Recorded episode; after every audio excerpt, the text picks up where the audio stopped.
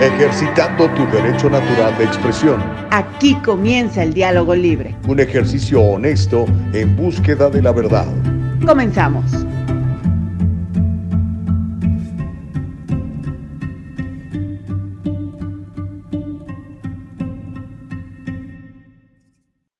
Bendito sea mi Padre, ¿cómo están? Muy buenos días, un día nuevo.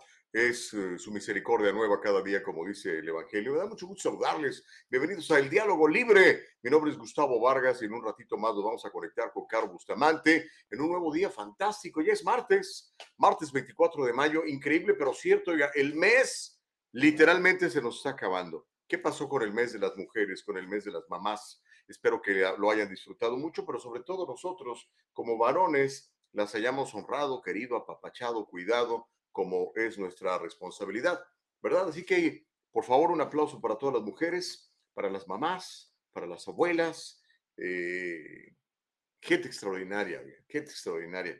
Yo tuve dos grandes abuelas, me, contaban historias fantásticas mis abuelas, de veras. Así que un abrazo para todas las eh, mujeres en este mes, que todavía es el mes de las mujeres, ¿ok? Aunque haya por ahí todavía gente que no sepa lo que es una mujer, Ustedes y yo sabemos que es una mujer, así que a todos ustedes les mandamos un abrazo. Al ratito viene una gran mujer, Caro Bustamante, a platicar con todos ustedes en el diálogo libre. Ya la gente está súper conectada, me encanta. Gracias Gaby, gracias Anabela, gracias Cintia, gracias Silvia, gracias Julet, gracias eh, Octavio, gracias Carlos. híjole, muchísimas gracias. Estamos, ya lo saben, vivo siempre a través de nuestra página, es www eldialogolibre.com, www.eldialogolibre.com. Y por supuesto, le pedimos siempre que se suscriba en Facebook y en YouTube. En eh, Facebook nos encuentra como El Diálogo Libre, igual en Facebook, El Diálogo Libre. En Facebook, por favor, regálenos un like, bien importante que nos dé un like y que ponga seguirnos. Y en, fe y en uh, YouTube, suscríbase a nuestro canal, ponga su correo electrónico y por favor denle like a la campanita para que le avisemos cuando estamos saliendo en vivo. Y ya sabes, si se pierde estos programas, los puede escuchar todos desde el número uno en las plataformas digitales de Spotify, en la plataforma de Anchor y también en la plataforma de Apple Podcast. Y seguimos creciendo gracias a todos ustedes. Así que bendito sea mi Dios que nos permite saludarles todos los días a partir de las 7 de la mañana y hasta las 9 tiempo del Pacífico de los Estados Unidos. Le mando un abrazo a Marta Moreno, que ya está conectada. Muy buenos días. Miriam Lilia Valenzuela también. Muy buenos días. Elías González, muy buenos días. Y todos los que se vayan sumando, por favor, compártanles a todo el mundo, ¿eh? Porque hay gente que todavía sigue preguntando qué pasó con Gustavo Vargas. Eh, bueno, pues ahora estamos aquí en el diálogo libre, un ejercicio absolutamente libre, un ejercicio absolutamente autónomo, un ejercicio auto, ah, autosuficiente, diría yo, y además independiente. Básicamente lo que queremos aquí, aquí es pues honrar la Constitución de los Estados Unidos, el artículo número uno, la enmienda número uno que nos permite la libertad, la libertad de expresión, la libertad de reunión, la libertad de asociación, la libertad de petición al gobierno. Así que es lo único que vamos a privilegiar aquí. Todo el mundo tiene derecho a dar su punto de vista. ¿Están de acuerdo? Órale, pues. En un ratito más nos vamos a sumar con Caro Bustamante. Nos va a estar platicando de algo de fútbol, nos eh, va a contar de los 129 eh, árbitros que van a estar en Qatar. Eh, y lo interesante es que por primera vez la FIFA decidió incluir una mujer para pitar un partido de, digamos, de hombres, vaya, de, de, la Copa del Mundo. Va a ser interesante eso que nos va a platicar Caro Bustamante. También nos va a platicar de una guatemalteca que emigró a Estados Unidos y lamentablemente le tocó vivir un infierno en su paso por México. Ya nos va a dar, todo, nos va a dar todos los detalles, Caro, en un ratito. Obviamente tenemos muchas noticias por nuestro lado para platicarle. Em, la población de Estados Unidos hicieron una encuesta y ustedes y nosotros, eh, bueno, yo no, pero la mayoría de la población americana sabe que se siente pesimista sobre la economía y están descalificando mucho el trabajo del presidente Joe Biden Vamos a platicar también eh, de cómo han arrestado en la última semana, literalmente, a más de 22 mil indocumentados en la frontera sur, que es lo que está pasando, por qué viene tanta gente y sobre todo qué es lo que se está haciendo en la frontera para detenerlos, para protegerlos, para cuidar a los niños. Es un, la verdad es un desastre, es una crisis eh, internacional esto. ¿Qué otra cosa? No sé si se enteró usted, pero están diciendo los ucranianos que quisieron matar a Putin, pero que fracasaron. Ya le voy a contar eh, eh, el complot ese para darle chicharrón al mero mero de los rusos. Y bueno, ya viene una nueva epidemia, oiga, ya sabe que es así como que no nos dejan en paz, ¿no? La cosa estaremos bien asustados.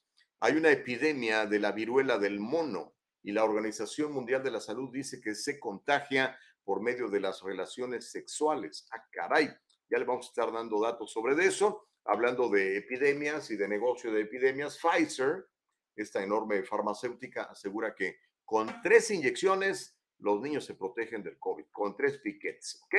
Y vamos a platicar sobre el voto de los criminales en Estados Unidos. ¿Deberían los criminales votar en Estados Unidos? Hay algunos estados que permiten que una persona, un delincuente convicto de un crimen, eh, aunque haya sido incluso un crimen violento, pueda votar. Vamos a platicar un poco de eso y va a ser muy, muy interesante. Ah, vamos a tener una entrevista a las 8, muy padre, con un, uh, un, muchacho, bueno, es un señor, está joven, él es este, hijo de inmigrantes, se llama Jack Guerrero. Él fue alcalde de una pequeña ciudad en el sureste de Los Ángeles que se llama Carajay, ahí por el área de Huntington Park, de Bell Gardens, de Bell, eh, de Maywood. Los que conocen el sur de California saben de lo que les estoy hablando. Entonces fue, fue alcalde de ahí y ahora, ¿qué creen? Eh, se está postulando para ser el tesorero del Estado. ¿Y sabe qué es la onda? El cuate no cree en el aumento de impuestos. Es más, el cuate cree que California nos está cobrando demasiados impuestos. Entonces ahí ya me llamó la atención. Dije, ¿en serio? Un político que no nos quiere subir los impuestos, a ver de qué se trata. Así que vamos a platicar con Jack Guerrero más adelante. además habla muy, muy buen español. Así que vamos a tener la conversación en español. ¿Cómo la ve? ¿Le, ¿Le, gusta? ¿Le está sonando interesante el programazo que hemos preparado para usted el día de hoy? Así que vamos a darle gracias a Dios y gracias a la producción, a Nicole Castillo y a Eva Castillo, Nicole nuestra productora, Eva nuestra productora ejecutiva. Gracias por el trabajo maravilloso que hacen y en un ratito más, en cuanto eh, arregle su situación de, de mm, internet, mi compañera Caro Bustamante, se va a estar sumando a esta conversación de El Diálogo Libre. Va a ser muy interesante y muy padre. Ya sabe que le pedimos que se suscriba a nuestro canal, que nos dé like y que nos siga en Facebook, ¿ok? Y por supuesto, visite siempre www.eldialogolibre.com, www.eldialogolibre.com, ahí nos va a encontrar siempre con el favor de Dios. Y por supuesto, este programa se escucha en forma de podcast en Apple Podcast, en Anchor y en Spotify. Si tiene alguna de esas tres plataformas instaladas en, en su teléfono, pues nos va a poder escuchar a cualquier hora del día todos los programas. Es que se perdió una entrevista muy buena, ahí nos va a encontrar. Se perdió la vez que vino fulanito y tal, ahí nos va a encontrar, ¿ok? Y ya tenemos lista a Caro Bustamante, así que vamos a irnos hasta la heroica y hermosa Puebla de Los Ángeles, porque ya tenemos a Caro para platicarnos, porque tiene, como le dije, mucha información interesante, cosas de una mujer en el Mundial pitando un partido de hombres. Va a ser histórico eso por parte de la FIFA y la, el periplo, bueno, no es periplo, la, la, enorme agonía que ha sufrido esta mujer guatemalteca en su paso por México, tratando de llegar a, a, los Estados Unidos. Caro, ¿cómo estás? Muy buenos días, ¿ya estás allí para saludarnos a todos? Eh, lo que pasa es que no, no, está, no se ve tu cámara, pero te podemos escuchar. Así que si quieres hablar, éntrale para que la gente te oiga por lo menos, Caro.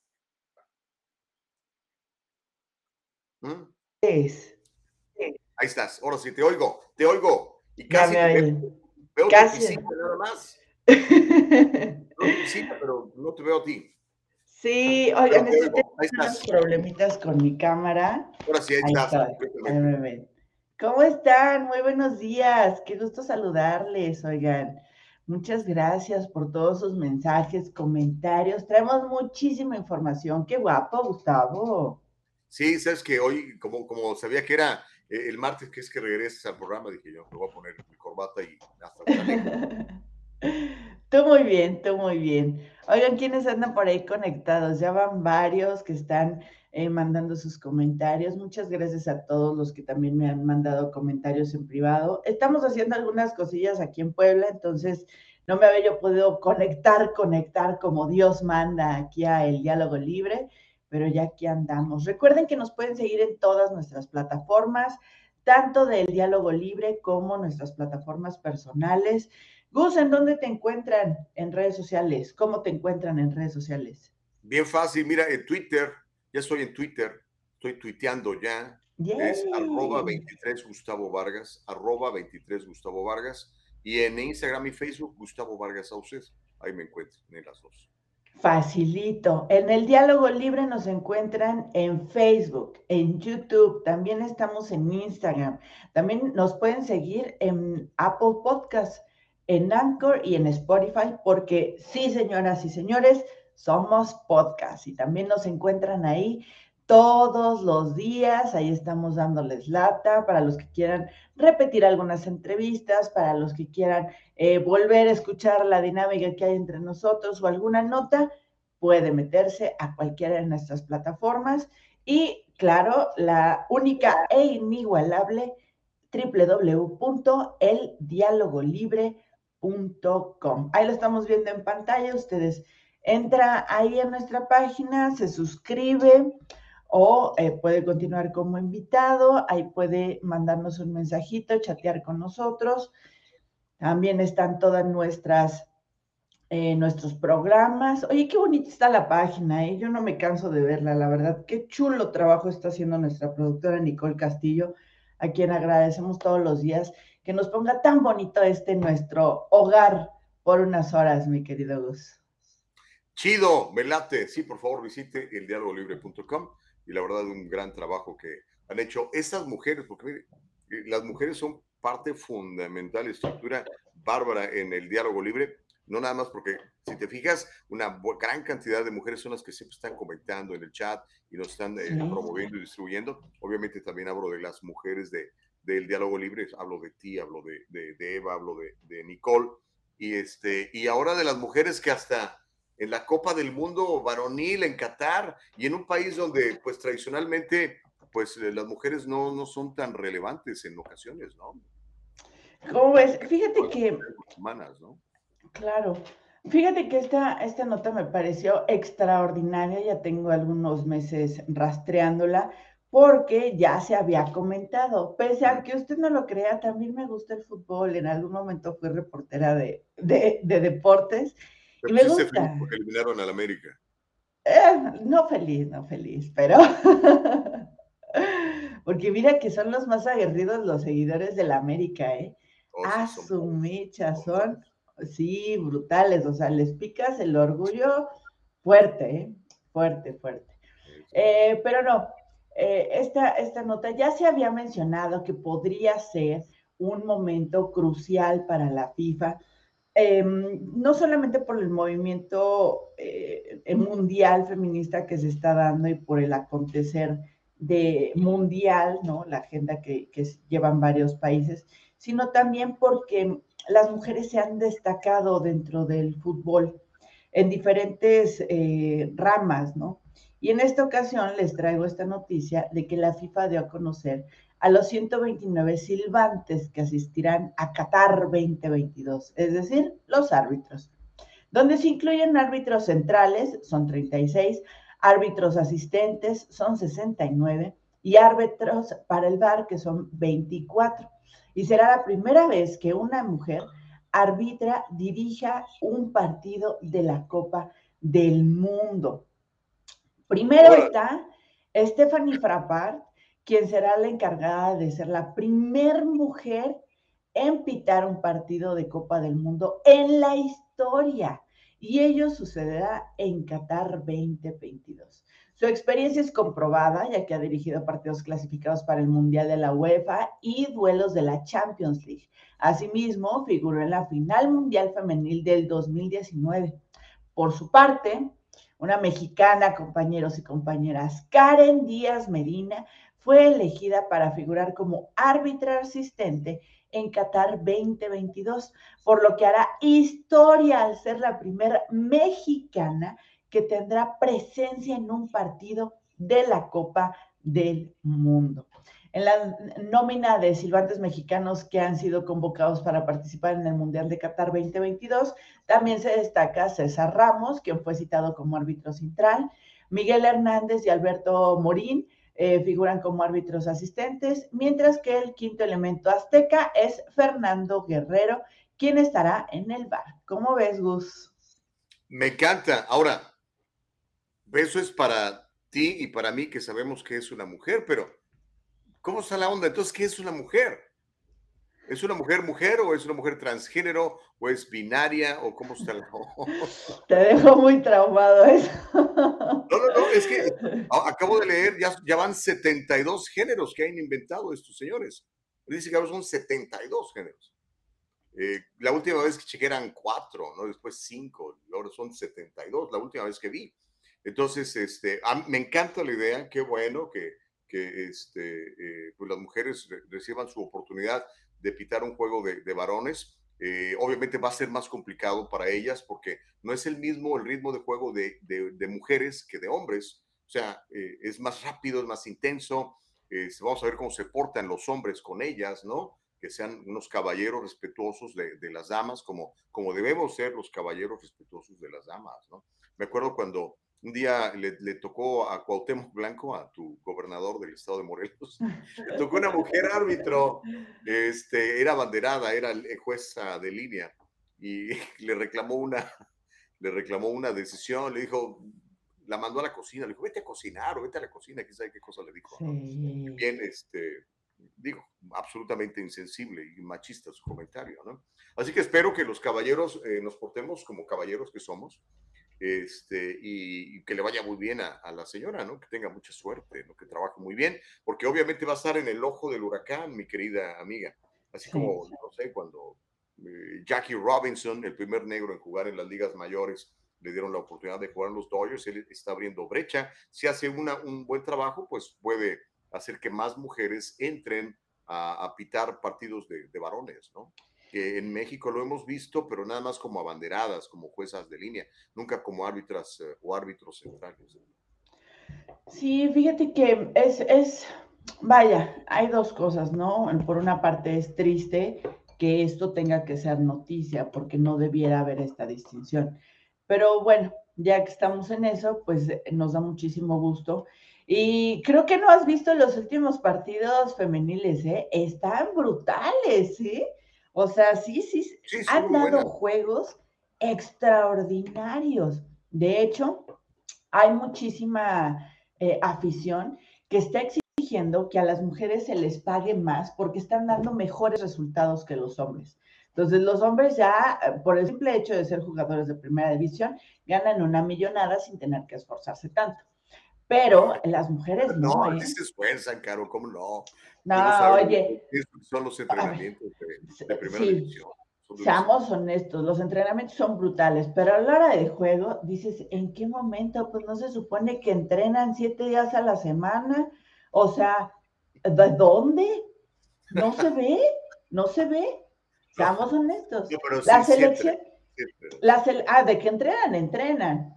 Pero la selección mexicana, oye, qué bruto, nos deja siempre a la mitad, dices, ¿en qué momento? claro, no te metes ahí, hombre. y es que, ¿sabes qué? Pues históricamente la, la, selección mexicana es algo que no, no, no, han podido entender mis paisanos, ¿no? La selección mexicana es una selección mediana, o sea, por favor, o sea, ahí está. Eh, para crecer, pues necesitan mucho trabajo, ¿no? Nos llevan mucha ventaja las, las, ahora sí que los, las potencias del mundo, ¿no? Los, los, las Alemanias, las, los Brasil, los Argentinas. Eh, eh, son Francia ahora que está jugando un fútbol de primerísimo nivel, con eh, jóvenes muy atléticos, muy atléticos, extraordinarios atletas, que además son muy hábiles con el balón.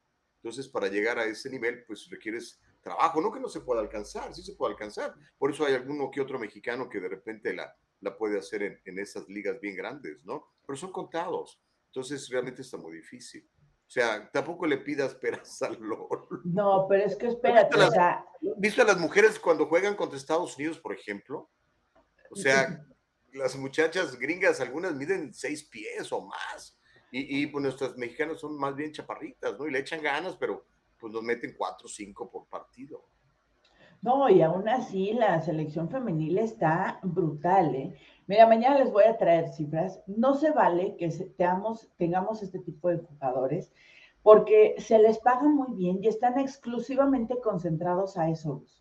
O sea, son 24 horas concentrados. Si no están en, la cancha practicando, están en algún partido amistoso o están, o sea, duermen pensando en el fútbol, despiertan pensando en fútbol, comen fútbol, o sea, oye, y aún así no pueden. Se equivocan y fallan. Pues es que el otro equipo también cuenta, también el otro equipo se concentra, también el otro equipo todo lo ¿Sabes qué creo que es mucho que, que abusan de la confianza?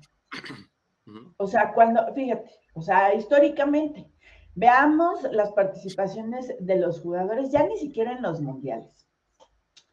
Cuando a un equipo le va bien en un torneo, empieza bien, empieza bien, empieza bien, al final se va, se acaba, se confían, tienen exceso de confianza. Y nadie los baja de su nube, se les vuela muy cañón el balón en la cabeza se les sube la cabeza. Se les sube la bilirrubina.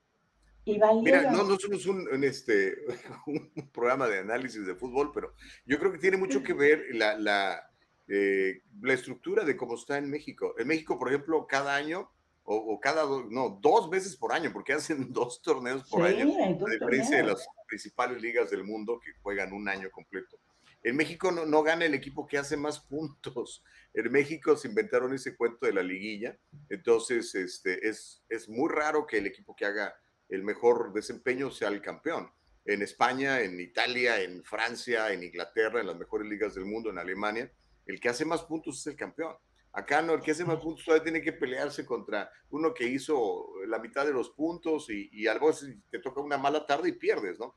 Entonces, la, la vida real no es así, ¿no? A la hora del, del, Mundial, por ejemplo, pues tienes que ir ganando y el que hace más puntos y goles avanza.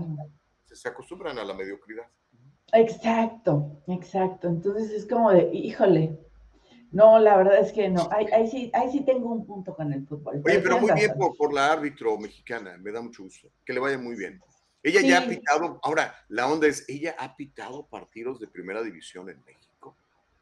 Sí. Como árbitro central. Sí, tengo entendido que sí, ah, tengo entendido que sí. Porque si no, va a estar cañón y que la pongan a jugar ya, porque se, digo, a, a pitar porque se vaya eh, preparando, ¿no? Porque la Copa del Mundo es, es brutal, amiga, es brutal. Sí, y ¿sabes qué? Estaba yo leyendo que los preparan, o sea, también, así como hay un entrenamiento para los jugadores para que vayan a la Copa del Mundo, también a todo el equipo, incluidos los árbitros, todo. Entonces, se va, o sea, ella ahorita está disfrutando de todo el acontecer que conlleva pitar un eh, partido en Qatar. Eso me parece fabuloso, extraordinario. Em, no tiene ninguna restricciones allá en Qatar porque es turista. Entonces a los turistas eh, se relaja la, situación de, las burcas y de mar cubiertos y demás. Hay ciertas cuestiones que sí tiene que hacerlo por protocolo, pero no es como que vaya totalmente cubierta, como, como imagínate en pleno partido.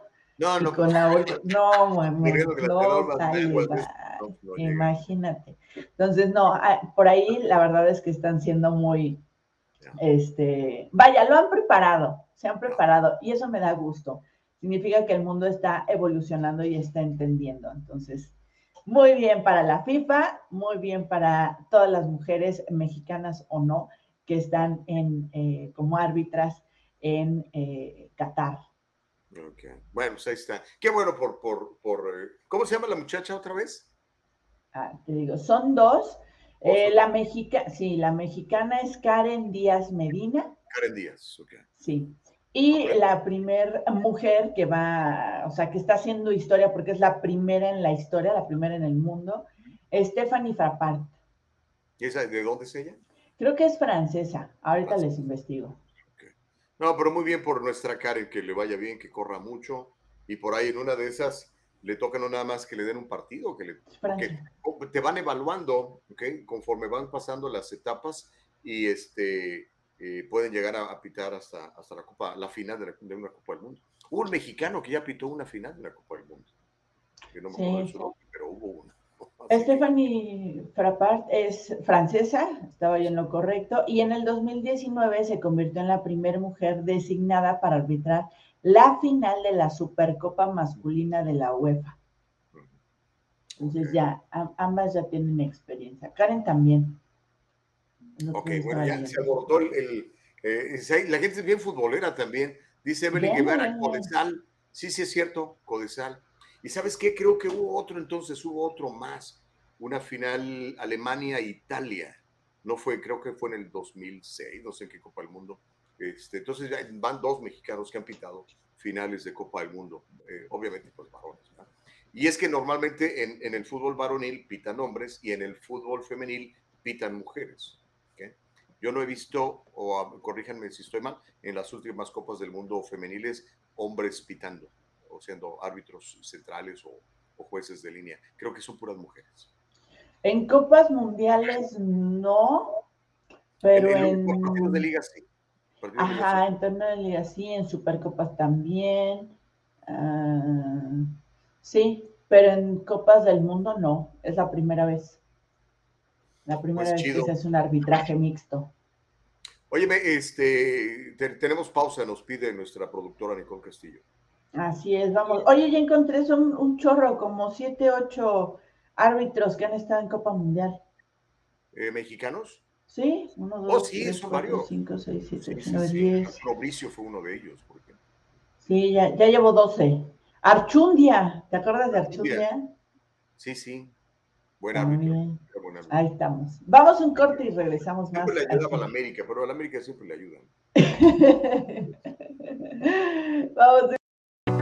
En el Trufo Corporation podemos encargarnos de sus complejas y lentas tareas de nómina, incluyendo el procesamiento de nóminas programadas, configuración de empleados, cambios de salario, presentaciones de nómina, procesamiento de W2 y 1099, seguimiento del tiempo y mucho más usted y su negocio pueden confiar en que su nómina se procesa con precisión y los impuestos sobre la nómina se presentan a tiempo. Con nuestro servicio de nómina usted ahorrará innumerables horas si nos permite manejar sus laboriosas tareas de payroll. En la comunidad de su oficina, trabaje con nuestro equipo desde nuestra plataforma segura en línea para procesar la nómina con facilidad y eficiencia. El Triunfo Corporation localizado en el 1415 al este de la 17 Street en Santa Ana, California. 714-953-2707. 714-953-2707. Encuéntrenos en todas las redes sociales y cada semana en el Triunfo Financiero. Ay, Dios mío, e, es el diálogo libre, eh, Carolina y Gustavo, les saludamos esta mañana. Eh, perdón, me dio un poquito de risa. Me, mandaron una foto muy buena. Eh, se la voy a compartir en el chat y si la aprueba la productora, la ponemos. Es una foto eh, en una manta de, uno de los, de los freeways de, aquí del sur de California. se la voy a mandar y ahí, si la aprueban, la ponemos. No sé si es una grosería, pero me pareció muy, muy chistoso. Me la mandó una, una seguidora. Tengo miedo. La gente, tengo miedo, es que tengo miedo. Este, oye, eh, dice Josefina que por ahí entrevistemos a la chava. ¿Hay manera de, entrevistar a, Karen? Oye, estaría muy bueno, voy a buscarla.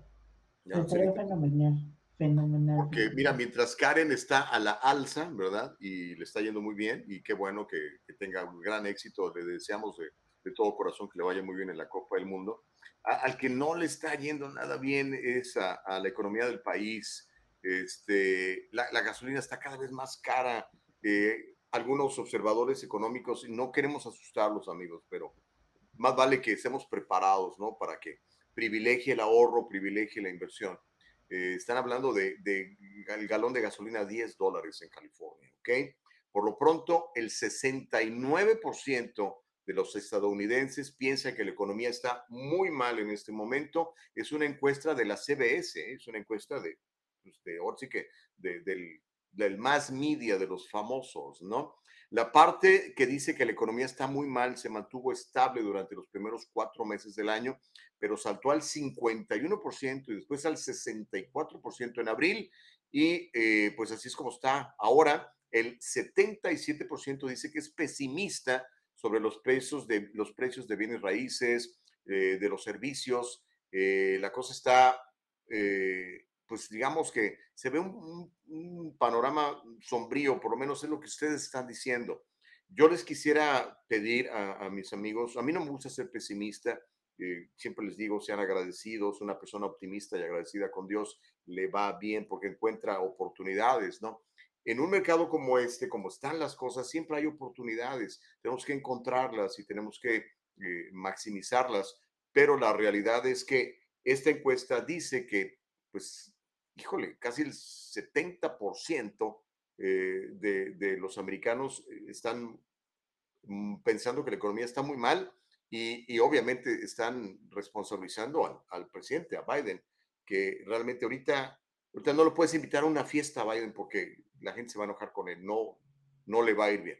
No le va a ir bien.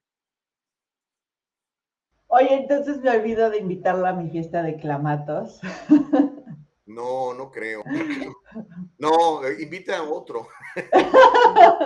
No sé, ¿quién puede ser más popular ahorita? No, no es nada popular, Biden. O sea, no es nada popular. La, gente, yo creo que le ha tenido mucha paciencia. Eh, los medios realmente lo han tratado bien. Entendemos que es una persona de la tercera edad que no, y que no. Eh, Biden nunca fue particularmente muy brillante con sus speeches, con sus eh, discursos. era un cuate que siempre metía la pata, ¿no? Era, pero era simpaticón y, su, don de gentes lo salvaba. Pero el don de gentes lo ha ido perdiendo conforme ha ido aumentando de, edad y, este, y, la gente pues está viendo en lo que se ha convertido el país. Sobre todo cuando más lo resienten y ya estas calcomanías de I did this, las he visto por todos lados de California en las máquinas dispensadoras de gasolina, ahí están. Llega la gente y te pone la, la calcomanía, eso te, te dice que la gente está inconforme.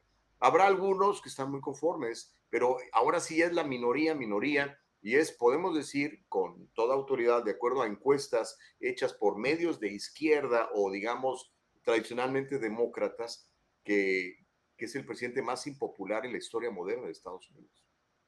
Qué pena, ¿no? Porque yo quiero que le vaya bien al presidente, porque si le va bien al presidente, le va bien al país, es el piloto del avión. Yo no voté por él, pero pues no quiero que le vaya mal al país, yo creo que le vaya bien. Mira, la situación está muy complicada. El mundo al fin está, la, población al fin creo yo que está tomando las riendas de sus países y pues ya los políticos están este, pues pasando a la historia, Gustavo. Ya la gente no le cree a los políticos, ya los cuestionan mucho más, ya tienen mucho más información y ahora realmente tienen que tomar el papel de ser trabajadores del pueblo y eso no les está gustando a los políticos. Y a los que manejan a los políticos menos. A ver, a ver, a ver, a ver, a ver, a ver, a ver, a ver. A los que manejan a los políticos. ¿Estás sugiriendo que hay alguien detrás de los políticos que los está manejando? Hay un ser superior, supremo. y no precisamente es Dios. Cada vez es más, ojalá fuera Dios, tendríamos mejores gobernantes, pero no, sabemos que es gente que nada que ver, ¿no? Este, mira lo que, lo que, lo que está pasando en, en, eh, bueno, a ti te pareció que, que era buena idea, me parece que es muy mala idea que Estados Unidos entregue su soberanía de salud a la Organización Mundial de la Salud. La Organización Mundial de la Salud, que además está liderada por un tipo que ni médico es, es un tipo socialista que estuvo en el gobierno represor de Etiopía y que ha sido puesto ahí por los chinos ese va a decidir sobre si la gente en Estados Unidos se, picotea o no se picotea ahora con el chicken pox, el monkey pox, no sé cuántos pox andan por ahí. Este, y esa es una decisión de, de, de No, a ver, espérate. Ese no, él, él, no es, eh, ¿cómo se llama? ¿Tratos o...? No me acuerdo. Trato, sí, trato de entenderlo. Perdón, no me acuerdo cómo se llama el señor. pero trato, quién sabe qué. este, mira, él, él no es el que decide, o sea, ahí entendamos, él es el que da la cara porque no podrían salir todo el equipo que fundó Estados Unidos de científicos para eh, crear la, la, OMS. Entonces, eh, él solamente es el que da la cara y es el que da el comunicado, es el representante, es la figura pública. Pero de ello fuera no es que él decida quién o qué, eso, vaya, debemos tenerlo muy claro la mayoría de los presidentes también pasan lo mismo. No es que ellos decidan, sino que vienen muchos intereses y tienen un equipo de expertos o que en teoría debieran ser expertos en ciertos temas para que ellos puedan tomar decisiones. O sea, no es como que, creo que solamente en México nuestro presidente es el único que lo que él dice se hace, ¿no? Esté bien, esté mal o esté boca abajo. Pero bueno, entonces ya entendiendo esto, yo sí creo que fue una excelente idea porque en Estados Unidos, a ver, espérate, el que el, ni el presidente, ni en su comitiva, ni equipos, mira con lo que pasó con la pandemia, eh, nadie le hizo caso al, al, al, hoy ando muy desmemoriada. ¿Cómo se llama el de salud de, de, de Estados Unidos? Ah, el viejito, el, el doctor Pinocho, Fauci. Fauci, Fauci, exactamente. Eh, Fauci también, eh, ah, entre que se mantenía firme, entre que lo asusaba Trump, entre que, bueno, un chorro de cosas, nadie se dio abasto. Yo le ruego a Dios, por favor, y sé que en el gabinete del presidente López Obrador nos ven, hagan lo mismo, cédanle a la OMS esa decisión, porque seamos realistas, en nuestros países no están los expertos que necesitamos para tomar estas decisiones no los hay. Mira el caos que hubo. Estados Unidos, Brasil, México fueron los tres países peores en la pandemia, a los que peor les fue en la pandemia. No tenemos eh, eh, eh, los médicos necesarios, no tenemos los especialistas necesarios para poder Pero ya les mandaron a los cubanos. Imagínate, imagínate eso. Mm. Oye, este, ok, bueno, como les dije, son puntos contrastantes entre Caro y yo. Yo puedo hacer lo que le dé su regalada gana, ¿ok? Que nadie lo detenga. Lo único que no va a poder hacer, o sea, en realidad no va a pasar esta, esta ley, no puede aplicarse en los Estados Unidos porque, gracias a Dios, gracias a nuestros founding fathers, que gente más sabe, esos eh, fundadores del país, no hay ninguna ley en los Estados Unidos que pueda estar por encima de la Constitución de los Estados Unidos. Ninguna. Entonces ya de entrada esa es una ley o esa es una decisión anticonstitucional. A mí me parece hasta alta traición esa decisión de Uncle Joe. No se puede. Así que él podrá decir misa, él podrá decir que va a ser su comité ese de la verdad y que, que ahora la OMS se va a encargar de decidir si una persona en Oklahoma necesita inyectarse o, una, un niño en Nueva York necesita recibir una vacuna no se puede, señor presidente Biden, está usted muy mal, no va a pasar. Así que lo único que estamos viendo es el color de esta persona, o sea, entregando la autonomía de la salud de una nación a un ente extranjero controlado por la izquierda, controlado por los chinos. Y no tiene nada que ver eso, eso no es verdad. Pedro, Pedro se llama, Pedro, se me olvidaba. Ese Pedro, Pedro, no, no es, verdad. la OMS la creó, la OMS la creó Estados Unidos, Gustavo. No desinformemos. La OMS la creó Estados Unidos y es financiada y estructurada por Estados Unidos. no, regresó, no es cierto. Regresó a, a tenerla Estados Unidos cuando sale Trump que fue el que dijo, no más, no quiero, eh, vamos a desviar todo ese dinero. y al final, quién sabe, que al final, quién sabe, dijo, ya no vamos a darle ese dinero, pero quién sabe dónde quedó ese dinero que les daban. Nadie sabe, desapareció. ¿Dónde? No, con Trump. Pues o sea, laboratorios de, No, Trump les quitó. En Ucrania. Gustavo, fue Trump. Trump les quitó todo el presupuesto, miles de millones de dólares se las quitó. Y ese dinero que, escúchame, y ese dinero que les quitó, nadie sabe dónde quedó. Trump lo desapareció. Ya no lo tiene la OMS, pero tampoco está en las arcas de Estados Unidos. Revísalo, hay un juicio, hay más de 900 páginas que están investigando mm. todos estos desvíos. Todo lo que Trump canceló, ok, se cancele y ya no hay dinero. Pero ¿dónde está? ¿no? una No lo sé. Son los jueces que están buscando y que están evaluando allá. O sea, ¿qué te puedo decir? Es lo que se está evaluando allá y lo que están enjuiciando allá. ¿Dónde quedó todo ese dinero que Trump canceló? ¿Dónde está? Si ya lo canceló, se supone que tendría que estar en las arcas de Estados Unidos. No lo encuentran. Hay un juicio, búsquenlo. Hay un juicio que pronto vamos a ver qué pasó con todo ese presupuesto.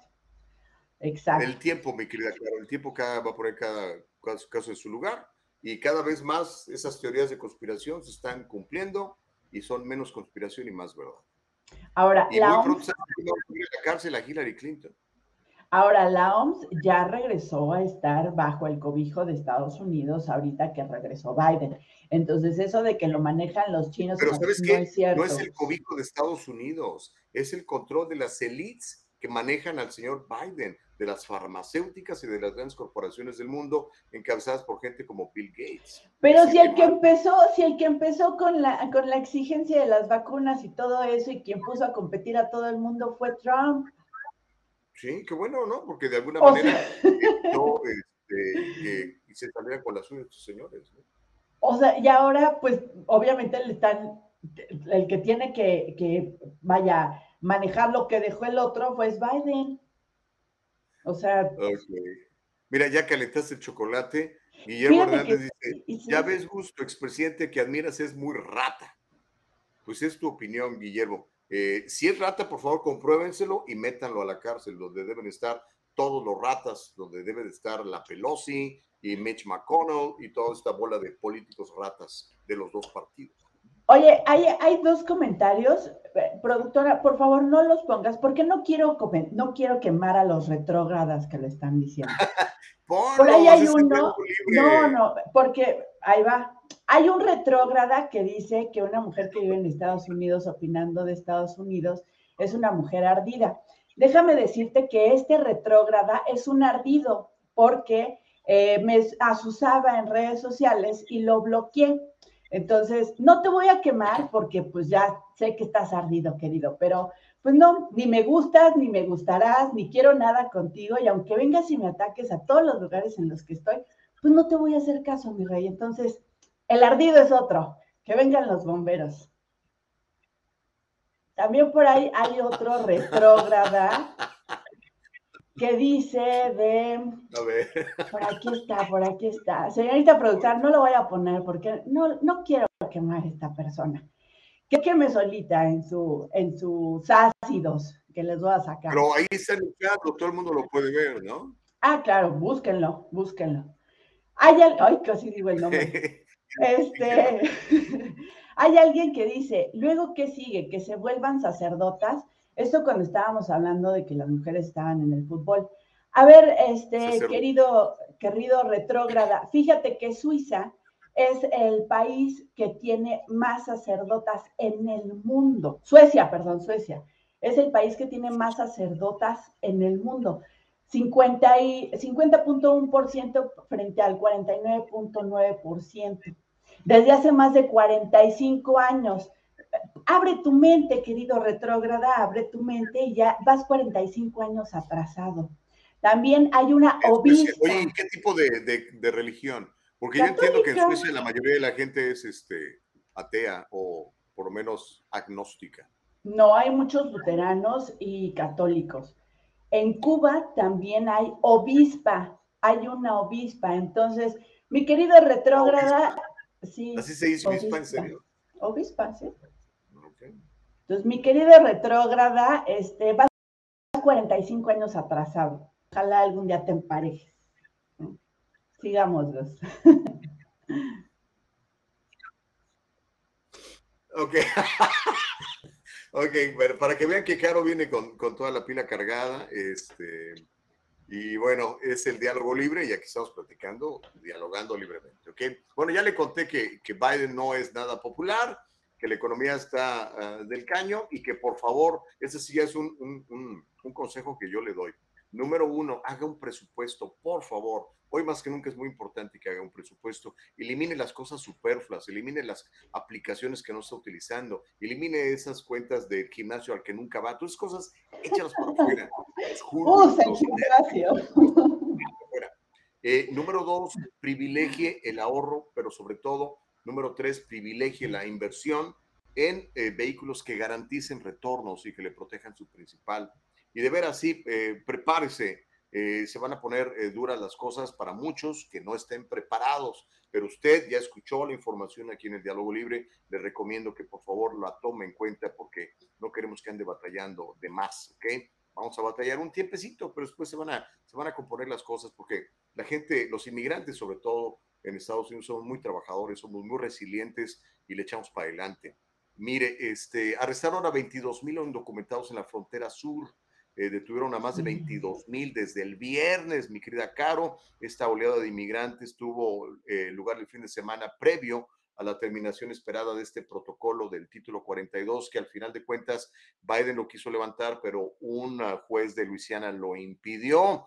Así que ahí está la cosa. La gente en Texas eh, eh, son los que más están batallando, los, agentes fronterizos, porque la ola de inmigrantes es enorme y pues no les da para, no, no, no se dan abasto para tratar de detenerlos, protegerlos algunos, porque literalmente caminan por el desierto y por situaciones muy complicadas. Se calcula que más de 9 mil de las detenciones del fin de semana ocurrieron en los sectores del Río Grande Valley y también del Border Patrol Río.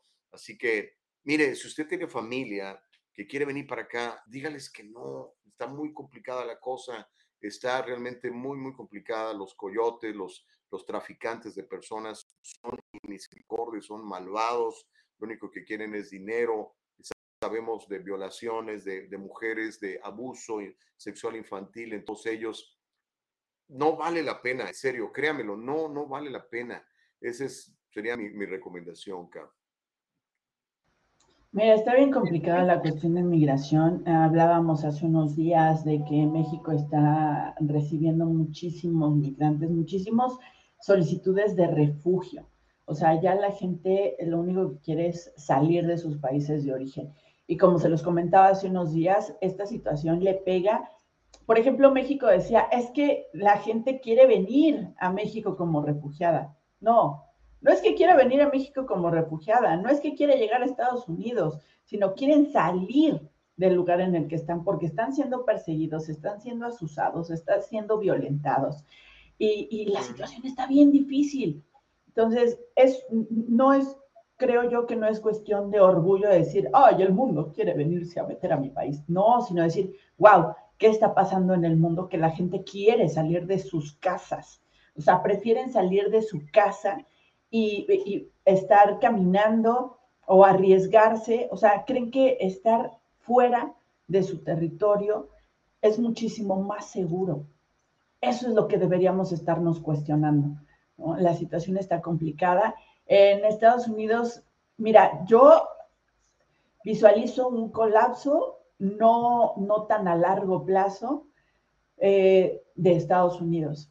Va a colapsar porque le está dando dinero a la gente que no quiere trabajar, que, son ciudadanos o, o, vaya, que tienen derechos en Estados Unidos, ¿no? Derechos económicos en Estados Unidos pero ya no tiene mucha gente. Mira California, California está a reventar, o sea, todas las horas en California es hora pico.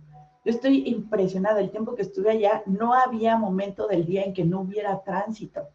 O sea, es impresionante la cantidad de gente que hay, los servicios no son suficientes, eh, eh, la atención que da el gobierno a la gente no es suficiente porque son muchísimos.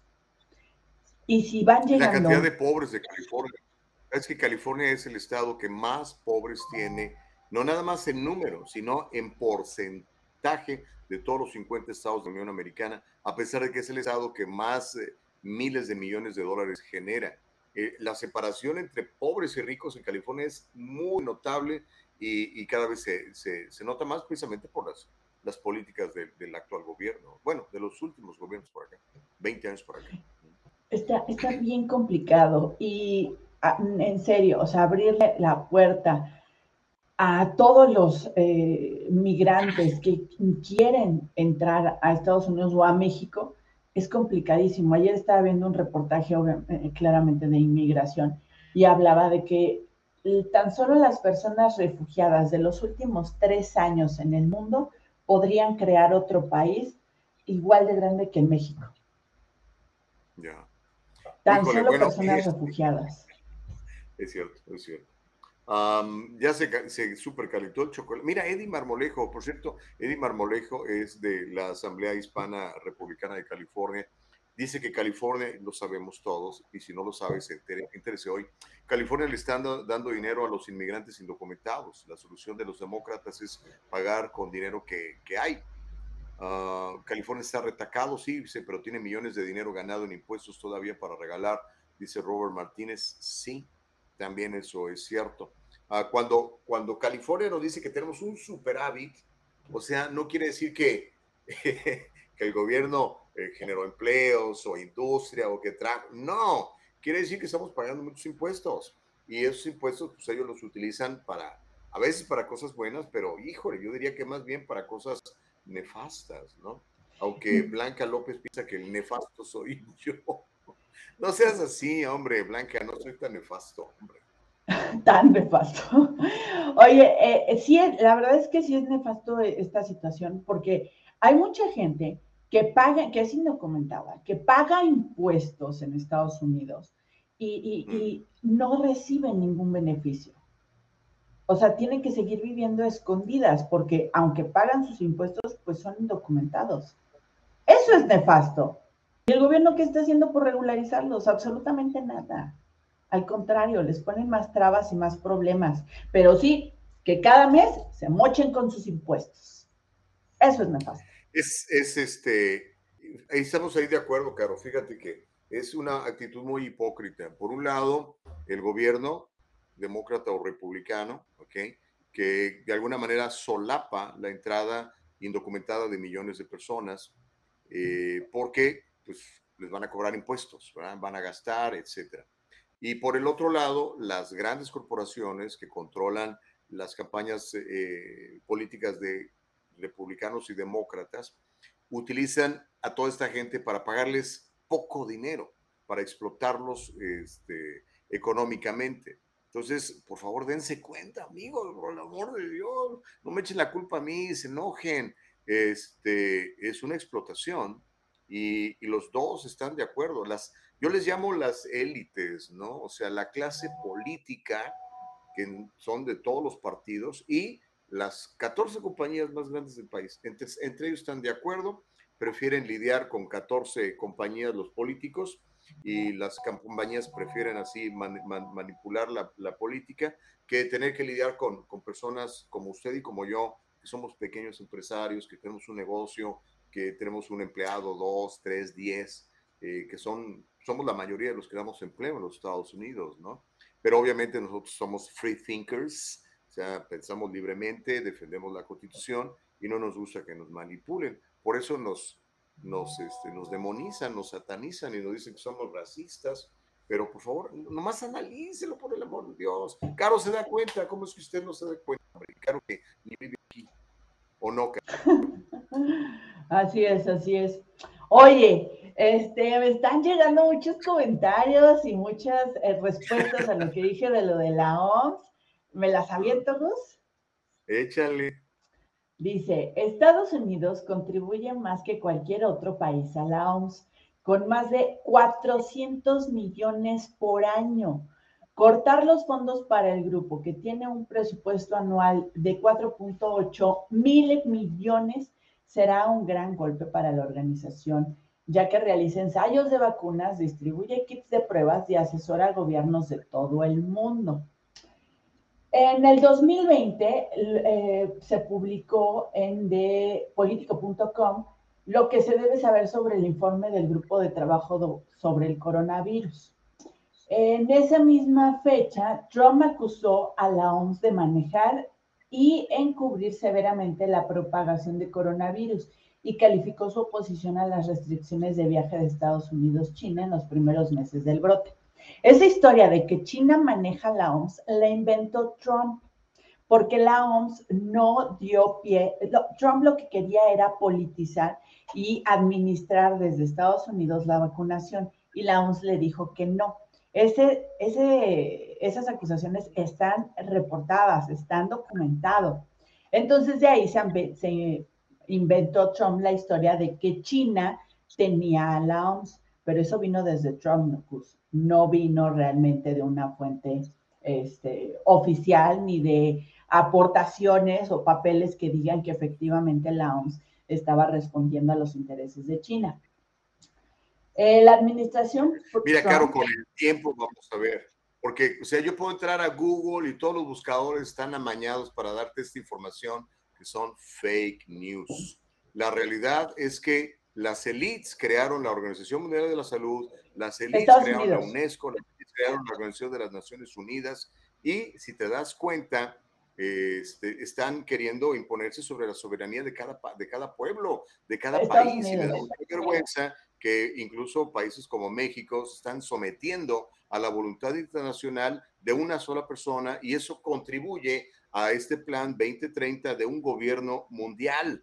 O sea, come on, guys, open your eyes. Abra los ojitos. Estoy de acuerdo contigo, pero entonces lo mismo que está haciendo Estados Unidos al quererse meter a todos los gobiernos de Latinoamérica, eh, del Caribe, también eh, ahora queriendo entrar a, a Ucrania, creyéndose el policía del mundo. Es lo mismo, Gus.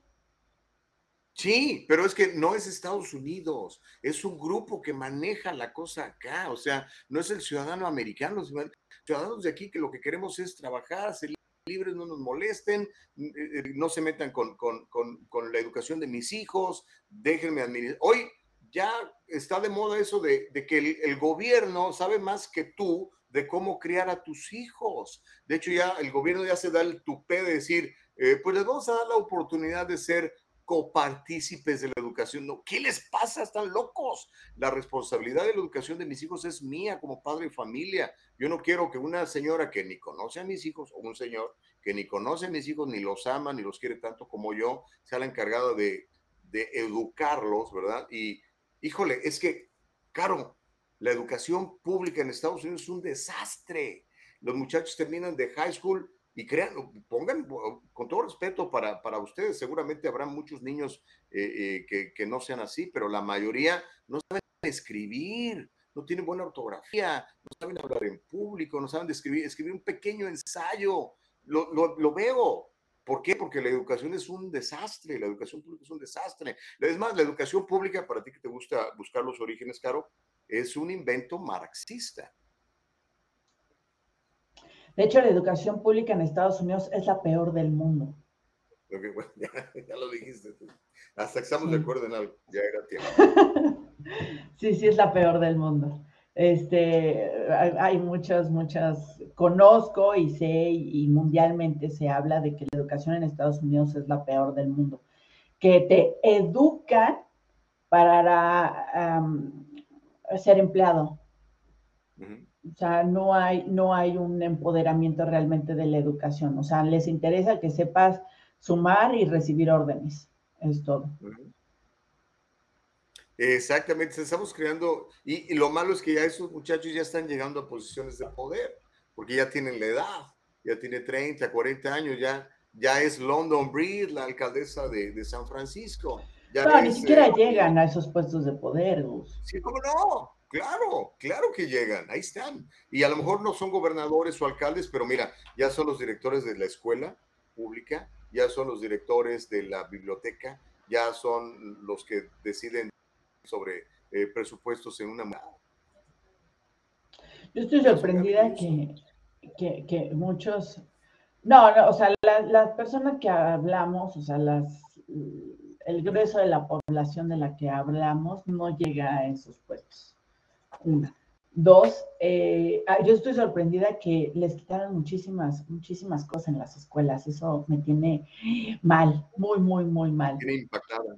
Pues sí, me tiene impactada. Y mira, este, tenemos que tomar un corte, pero cuando regresemos, la, entrevista está muy buena porque es un cuate que se está postulando para ser el tesorero de California, de California Treasurer. Se llama eh, Jack Guerrero, fue alcalde de Carajay y, este, y aunque no lo creas, es de los pocos políticos que está en contra de subirnos los impuestos. Va a ser interesante la plática con él. Vamos un corte y regresamos.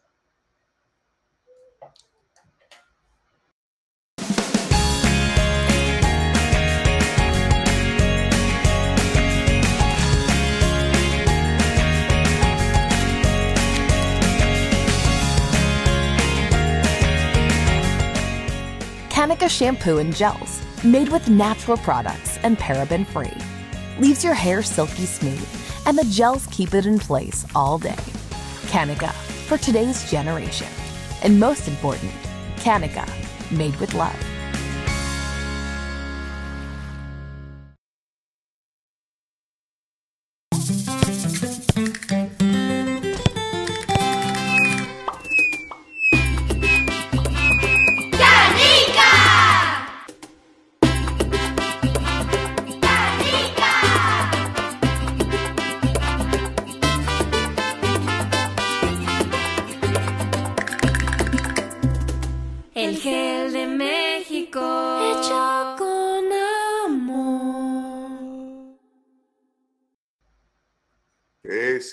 Diálogo libre. Ya son las 8 con 1, es 24 de mayo del 2022. Caro y Gustavo saludándoles.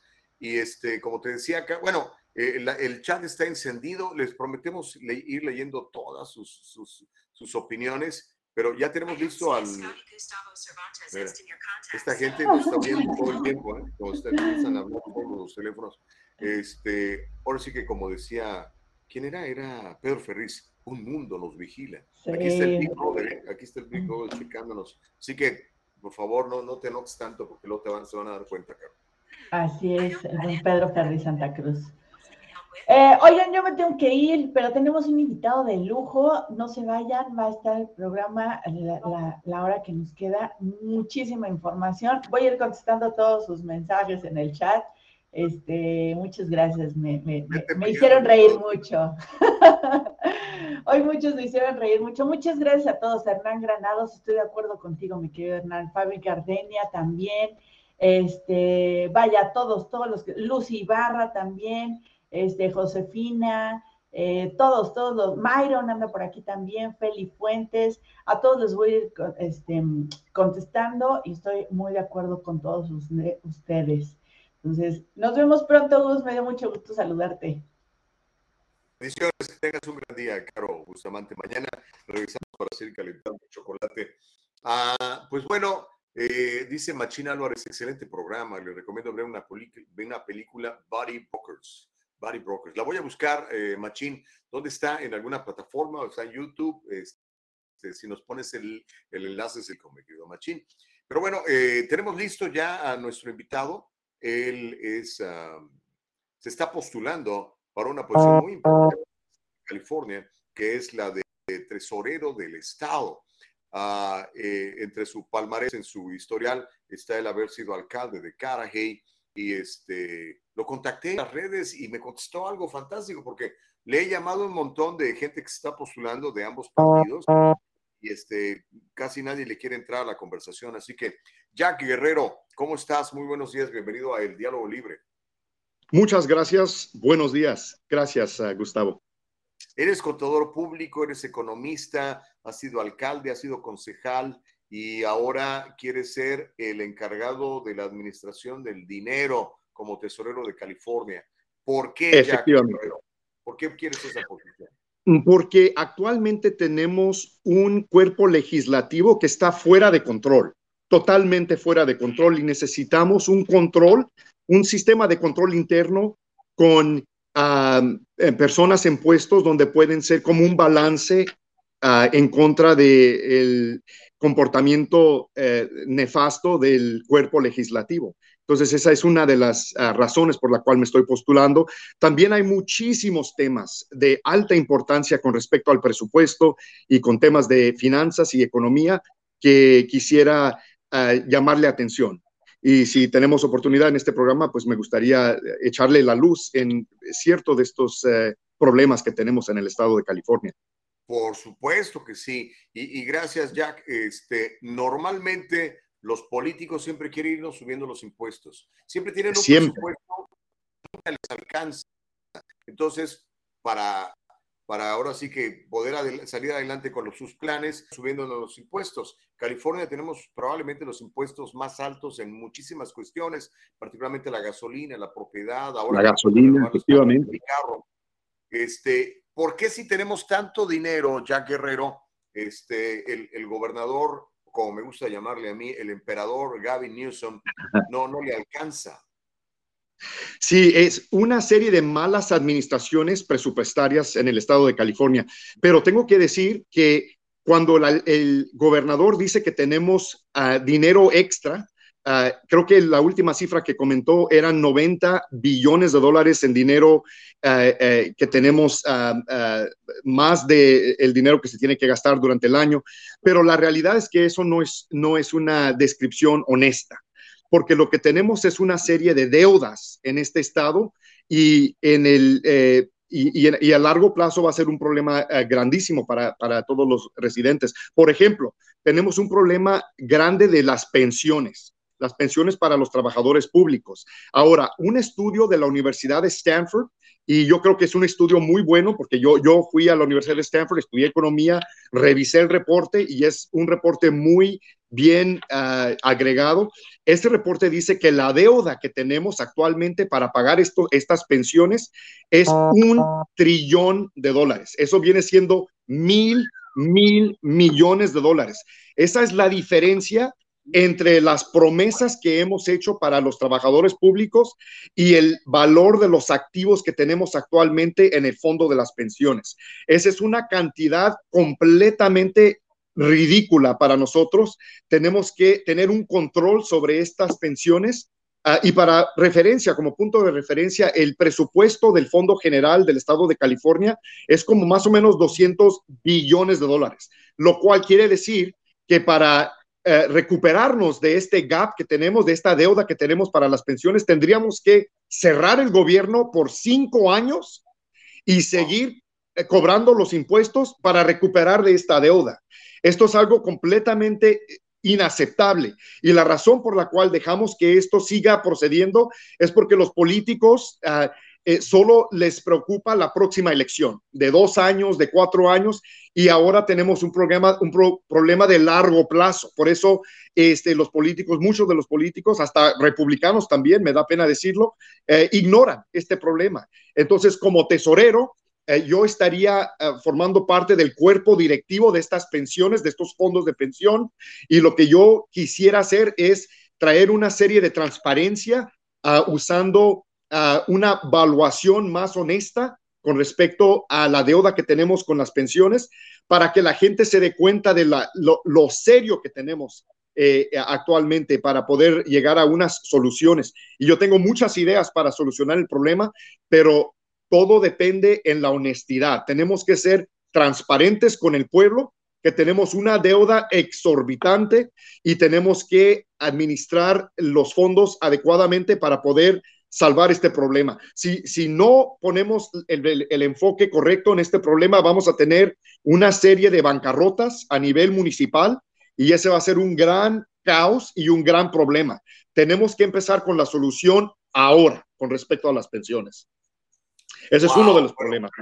Lo que nos acabas de decir realmente es eh, eh, importante. Cuando dices un trillón en deuda, para que se dé usted cuenta, amigo, que nos está viendo y nos está escuchando en el diálogo libre, un trillón es un 1 con 16 ceros. O sea, es un chorro de lana. Ok, ¿qué propones? Porque, pues mira, en California tenemos todo gratis, ¿no? Seguro de vida gratis, universidad gratis, comida gratis, o sea, todo gratis, gratis, gratis. Pero alguien tiene que pagar esa cuenta. ¿Quién está pasando? Digo, el gobernador pasa la tarjeta de crédito, pero ¿quién va a pagar esa cuenta, Jack? Sí, bueno, los residentes, nuestros hijos, nuestros nietos van a pagar esta deuda. Es una gran injusticia, en mi punto de vista, una gran injusticia esta mala administración de los fondos a nivel gubernamental en el Estado y tenemos que eh, tener, en mi opinión, un tesorero que pueda ser honesto, que pueda hacer un balance eh, en contra de una un cuerpo legislativo que está fuera de control. Están gastando dinero como si fuera una tarjeta de crédito ah, completamente ah, amplia y no los legisladores no ponen atención en las consecuencias de largo plazo. También tenemos una una cifra de crédito, igual como las personas tienen una cifra de crédito, un credit score, también eh, los estados y las agencias municipales tienen un credit score. Y en el caso del estado de California tenemos un, una cifra que está entre las el 20% de las peores entre todos los estados del país, ah, lo cual quiere decir que cuando el gobierno sigue usando la tarjeta de crédito y sigue ah, agarrando fondos del mercado para poder cubrir todos estos gastos exorbitantes, tenemos que pagar muchísimo interés y tenemos que pagar también unas uh, costos de transacción a los bancos de inversión en Nueva York. Y ese es una, un problema. Cientos de millones de dólares se pagan simplemente en los gastos de transacción para los bancos de inversión cada vez que tenemos bonos en el mercado. Y quiero ser bien claro para los residentes, los bonos no son dinero gratis.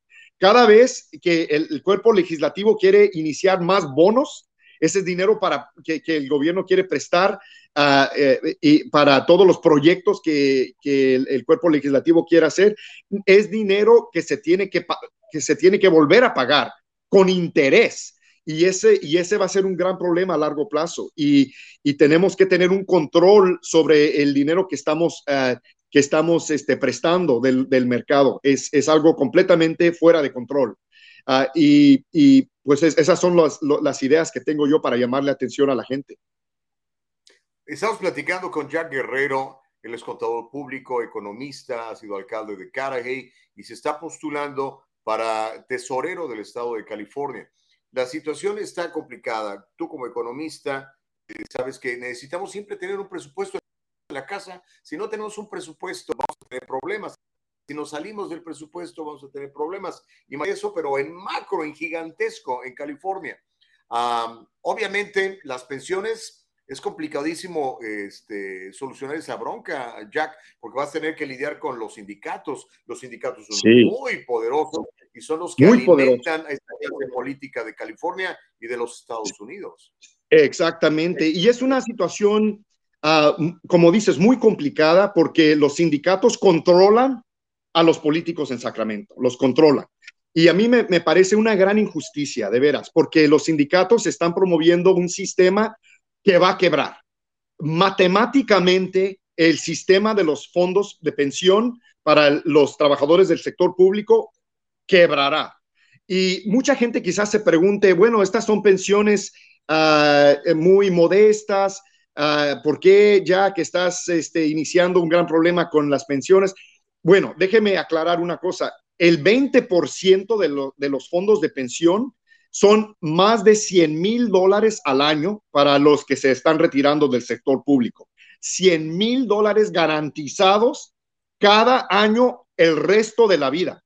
Mire, yo tengo un padre que vive del seguro, del seguro social ah, y, lo que él recibe cada mes es mucho menos de 100 mil dólares ah, al año. Entonces, eh, me parece que muchas de, estas pensiones están fuera de control Ah, el, administrador de la ciudad vecina de la ciudad de Bell, no sé si se acuerda de la situación de la ciudad de Bell, esa fue eh, la ciudad donde había muchísima corrupción hace 10 años.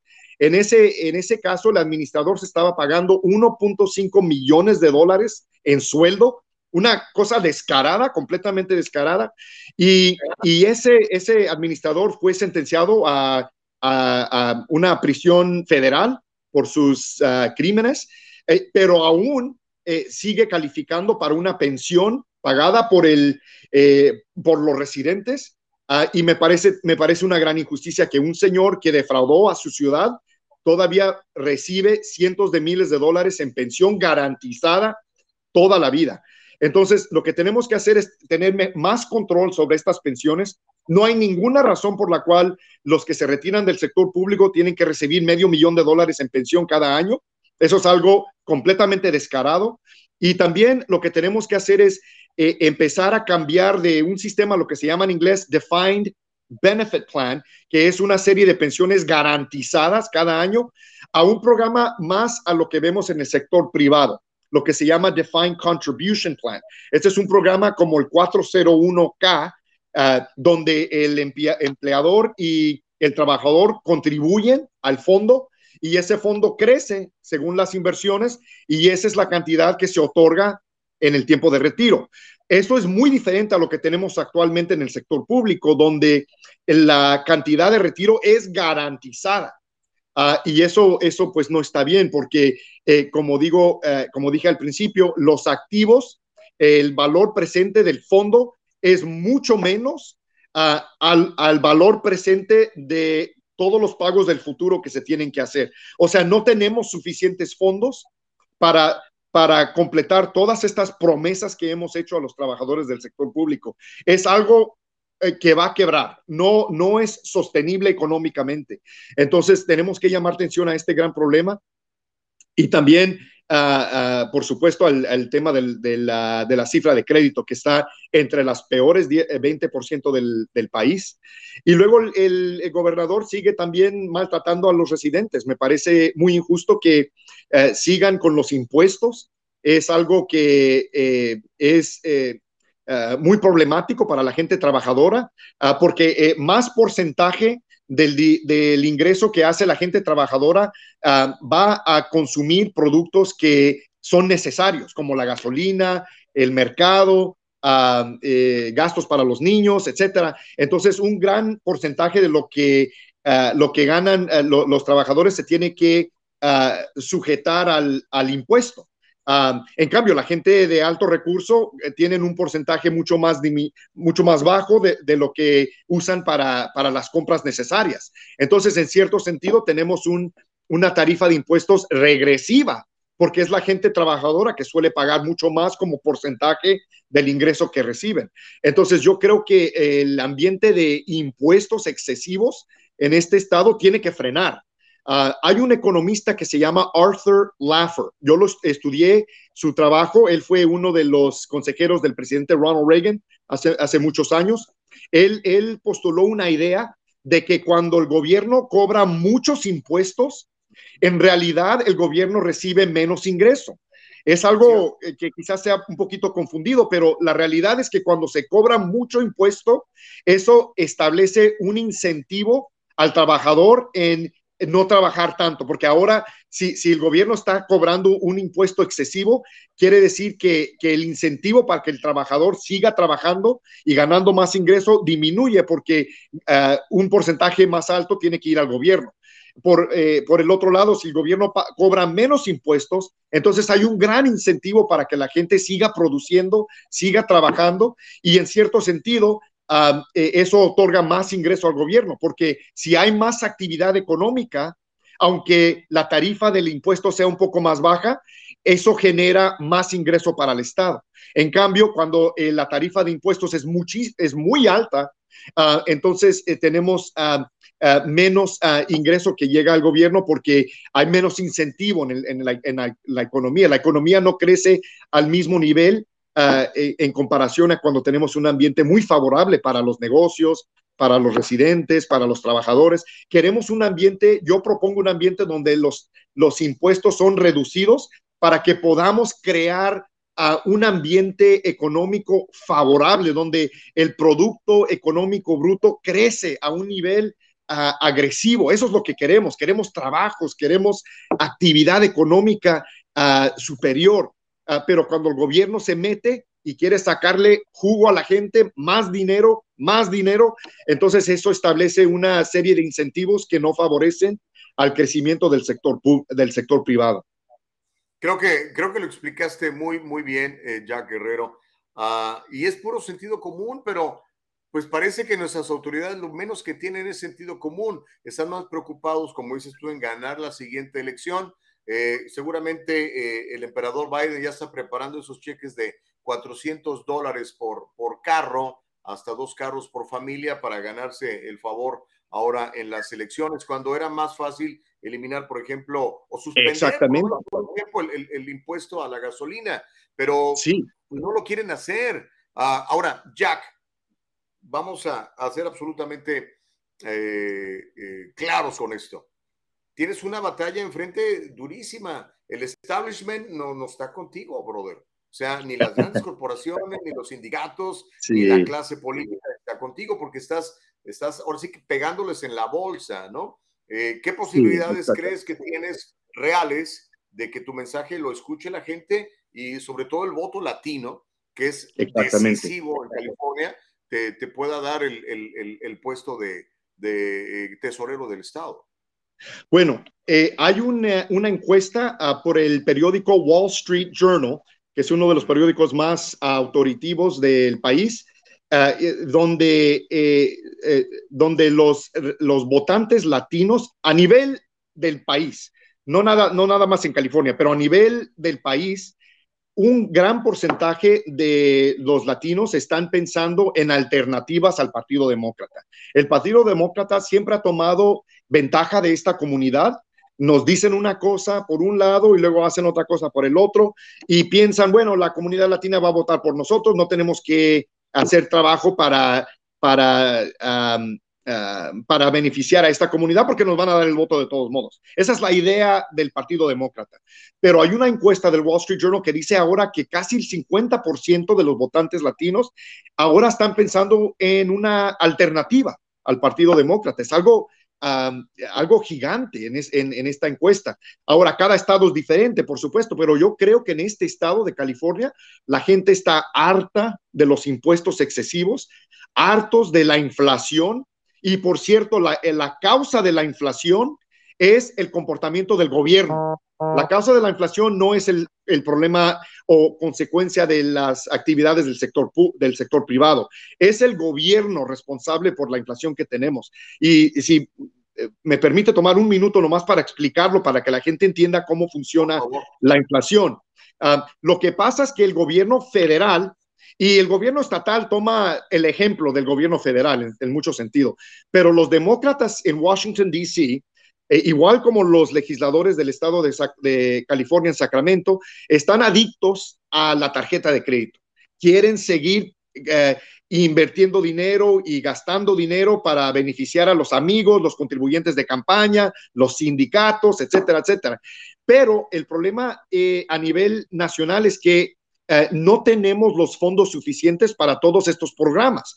En los últimos dos años hemos gastado más de 6 trillones de dólares a nivel nacional, dinero que no tenemos. Esto está agregado a la deuda nacional que tenemos. Ahora, ¿cómo se funda todo esto? Si no tenemos el dinero, ¿cómo, de dónde viene el dinero? Bueno, aquí está la clave del problema y, la razón por la cual tenemos inflación.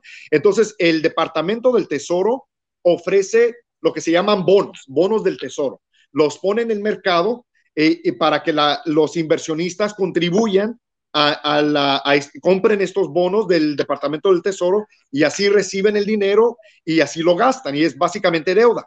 Pero este es el problema. La Reserva Federal básicamente está comprando estos bonos. O sea, el Departamento del Tesoro en Washington, D.C. Eh, eh, eh, inicia los bonos, los pone en el, en el mercado para que los inversionistas lo compren, pero lo que está pasando es que la Reserva Federal del gobierno que supuestamente tiene que ser un cuerpo independiente del Congreso. La Reserva Federal es la que está comprando estos bonos. Ahora, ¿cómo paga la Reserva Federal por estos bonos? Muy fácil. La Reserva Federal tiene una, un imprimidor de dinero. Lo que hace la Reserva Federal es imprime los dólares.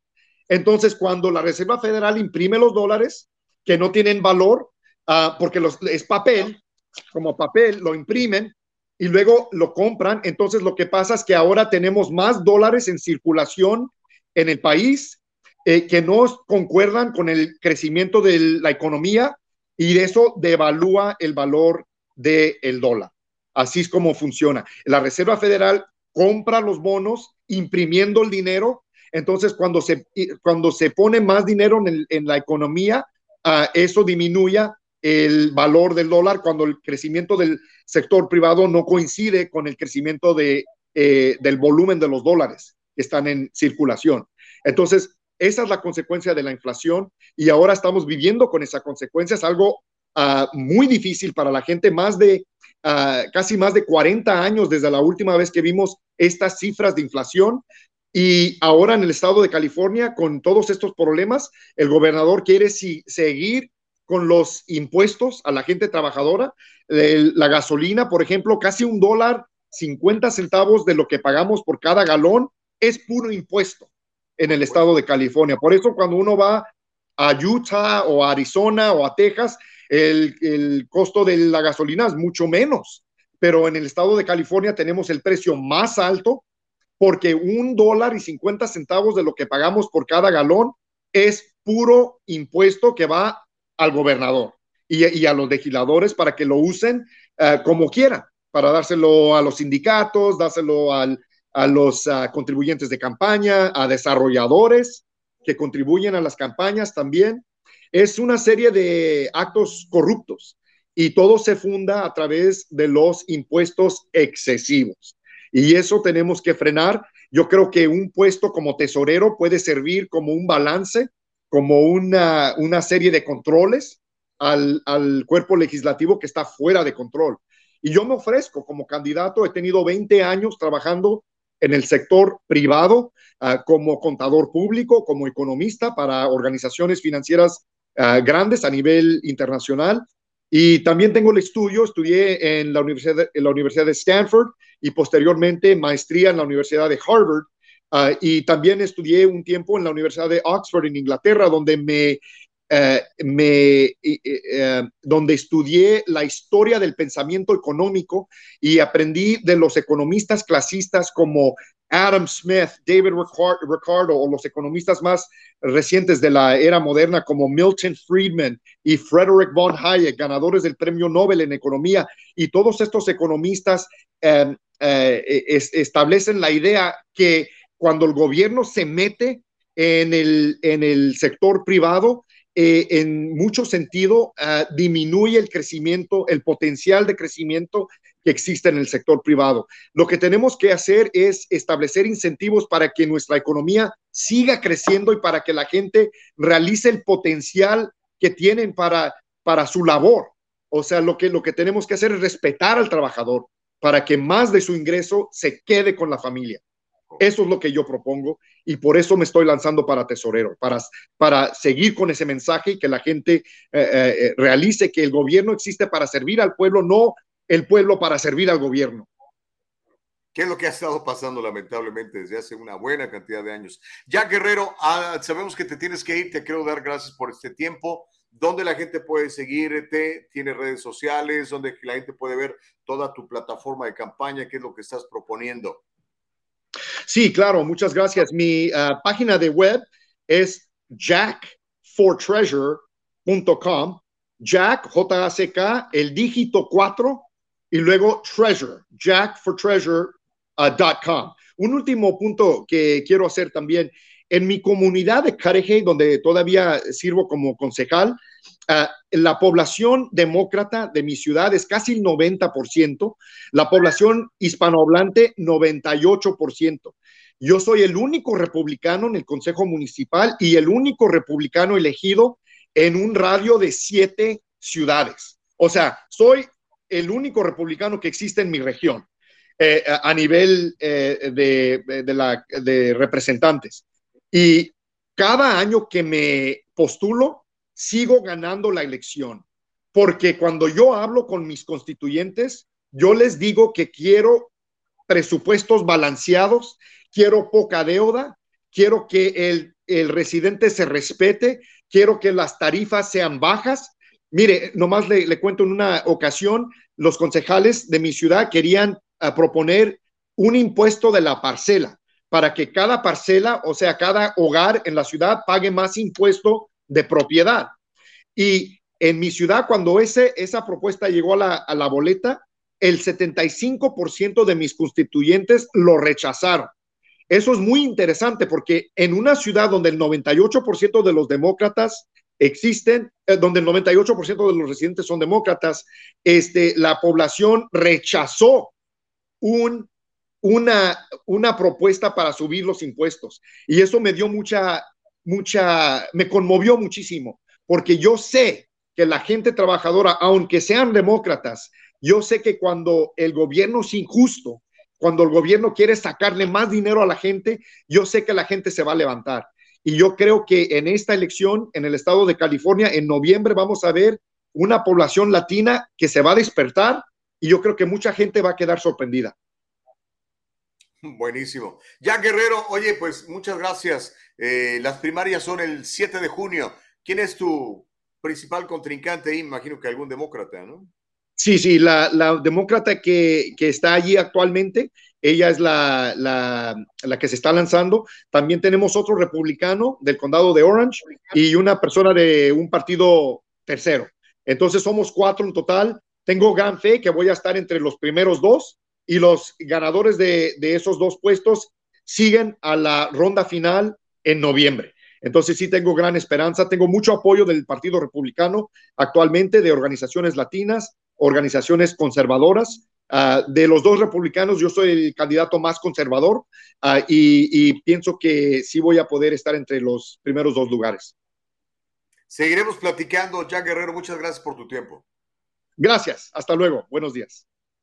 Jack Guerrero, ¿qué le pareció? Eh? Yo nunca había platicado con Jack, es la primera vez que lo conozco. Eh, qué bueno que pudimos platicar con él y que pudiera este, pues dar sus puntos de vista delante de todos ustedes aquí en el Diálogo Libre. Vamos a hacer una pausa. Cuando regresemos vamos a leer todos sus comentarios, que son muchos, y todas las noticias que no hemos podido informarle, como por ejemplo que quisieron matar a Putin y que la epidemia de la viruela del mono se contagia por medio de relaciones sexuales, dice la OMS. Yo a la OMS ya no hallo si creerle un poquito o no creerle nada. Regresamos después de la pausa, es el diálogo libre.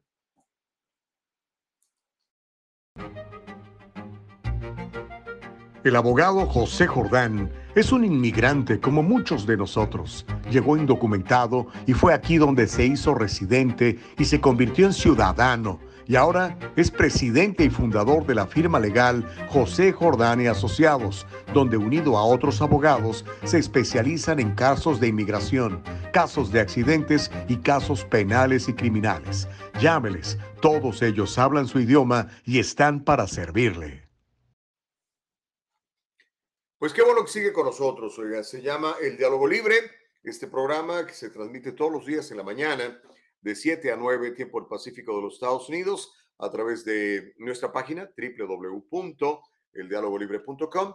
Ya saben que estamos en Facebook como El Diálogo Libre, en, YouTube como El Diálogo Libre. Le, por supuesto, le pedimos que se inscriba, suscríbase a nuestro canal en YouTube, ponga su correo electrónico, denle like a la campanita para que le alertemos cuando estamos saliendo en vivo. Y en Facebook Live exactamente lo mismo. Ponga a seguirnos y regálenos un like. Es importantísimo que nos regale un like. Y ya sabe, si se perdió el programa, quiere escuchar al rato la entrevista completa con eh, Jack Guerrero, por ejemplo, vaya a Spotify, vaya a Apple Podcasts o a Anchor. Ahí nos va a encontrar. Todos los programas están allí gracias a las habilidades tecnológicas de Nicole Castillo, nuestra productora. Ah, vamos a leer algunos comentarios, mi querida Caro. Hay un chorro, digo, mi querida Nicole, hay un chorro de comentarios. Este, ahí los vamos a ir leyendo conforme van llegando, conforme me los vaya poniendo nuestra productora. Dice Fabi, necesitamos más personas como Jack. Ojalá gane. Nadie habla de la deuda enorme que tiene California. No, pues no. Con eso de que ya nos acostumbramos a que nos regalen todo, ¿no? Y yo prefiero que que no me regalen, nomás que me dejen trabajar. Reyes dice, y lo peor es que ni dan la cara los de la Reserva Federal, se dan demócratas o republicanos. Sarcasmo, dice Reyes. Sí, son, son elites, ellos no tienen partido, brother. Eh, Feli dice, se nota su experiencia y su labor del Señor, pero El Salvador no lo creo, con dinero la manita se calienta. Ok, gracias Feli, pues no sé, ya, yo nomás les traje la entrevista y ustedes decidirán, yo ya sé que yo no ando endosando públicamente a nadie. Ya si usted me manda preguntar personalmente, pues a lo mejor le puedo decir. a Rosy, hola Gustavo, qué interesante escuchar a este caballero muy educado y se ve que es un buen candidato. Hay que ver que es cierto lo que dice. La verdad, yo dudo que nuestra comunidad despierte, espero estar equivocada. Sí, Rosy, yo creo que sí estás equivocada. Yo creo que nuestra gente sí está despertando. Ya es tiempo. Súper buena entrevista, Gus, dice Evelyn Guevara. Órale, gracias. Este, pues trato, no sé, que ya ve que a veces no nos quieren contestar los políticos. Gaby dice, mucha suerte, ojalá gane bien por los republicanos, ya basta de tanta corrupción, necesitamos cambios como los que él propone, dice Gaby. Ok, pues ahí está tu punto de vista, mi querida Gaby. Em, dice, gracias por invitar a Jack Guerrero, que nos está explicando bien cómo es que funciona todo esto de la economía. Ahí está. En pocas palabras, la Reserva Federal hace con la economía de Estados Unidos lo que ellos quieren. Sí, compadre, Sí, así es, literalmente. Tiene razón. La Reserva Federal no es un ente del gobierno, ¿eh? la Reserva Federal son unos señores que quién sabe quién los maneja y son los dueños de la deuda de Estados Unidos. ¿eh? Y ya escuchó, eh, California tiene una deuda de un trillón de dólares, que son, es un uno con 16 ceros, compadre. ¿Qué? Dice Alex, está bien, el gobierno no es responsable de la inflación, pero ¿qué tan no, el gobierno es responsable de la inflación, pero ¿qué tan responsable es la Reserva Federal?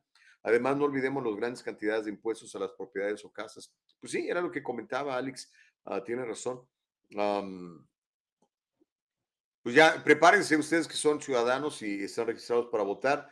Voten bien, revisen el, palmarés de cada persona para que no, se vayan con la finta. Eh, Elba dice que ya regresó. Qué bueno, Elba, ¿qué nos trajiste?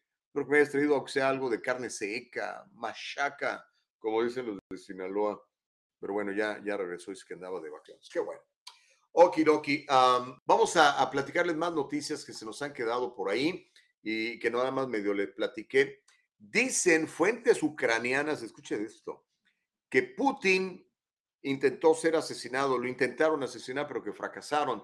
El presidente ruso Vladimir Putin sobrevivió a un reciente intento de asesinato del que no informó el Kremlin, según el jefe de la inteligencia ucraniana en una entrevista. Este ucraniano se llama Kirilo Budanov, es jefe de la Dirección Principal de Inteligencia del, ministro de, del Ministerio de Defensa de Ucrania. Él dijo que ah, al periódico ucraniano Pravda que eh, quisieron matarlo, pero no pudieron, que fracasaron.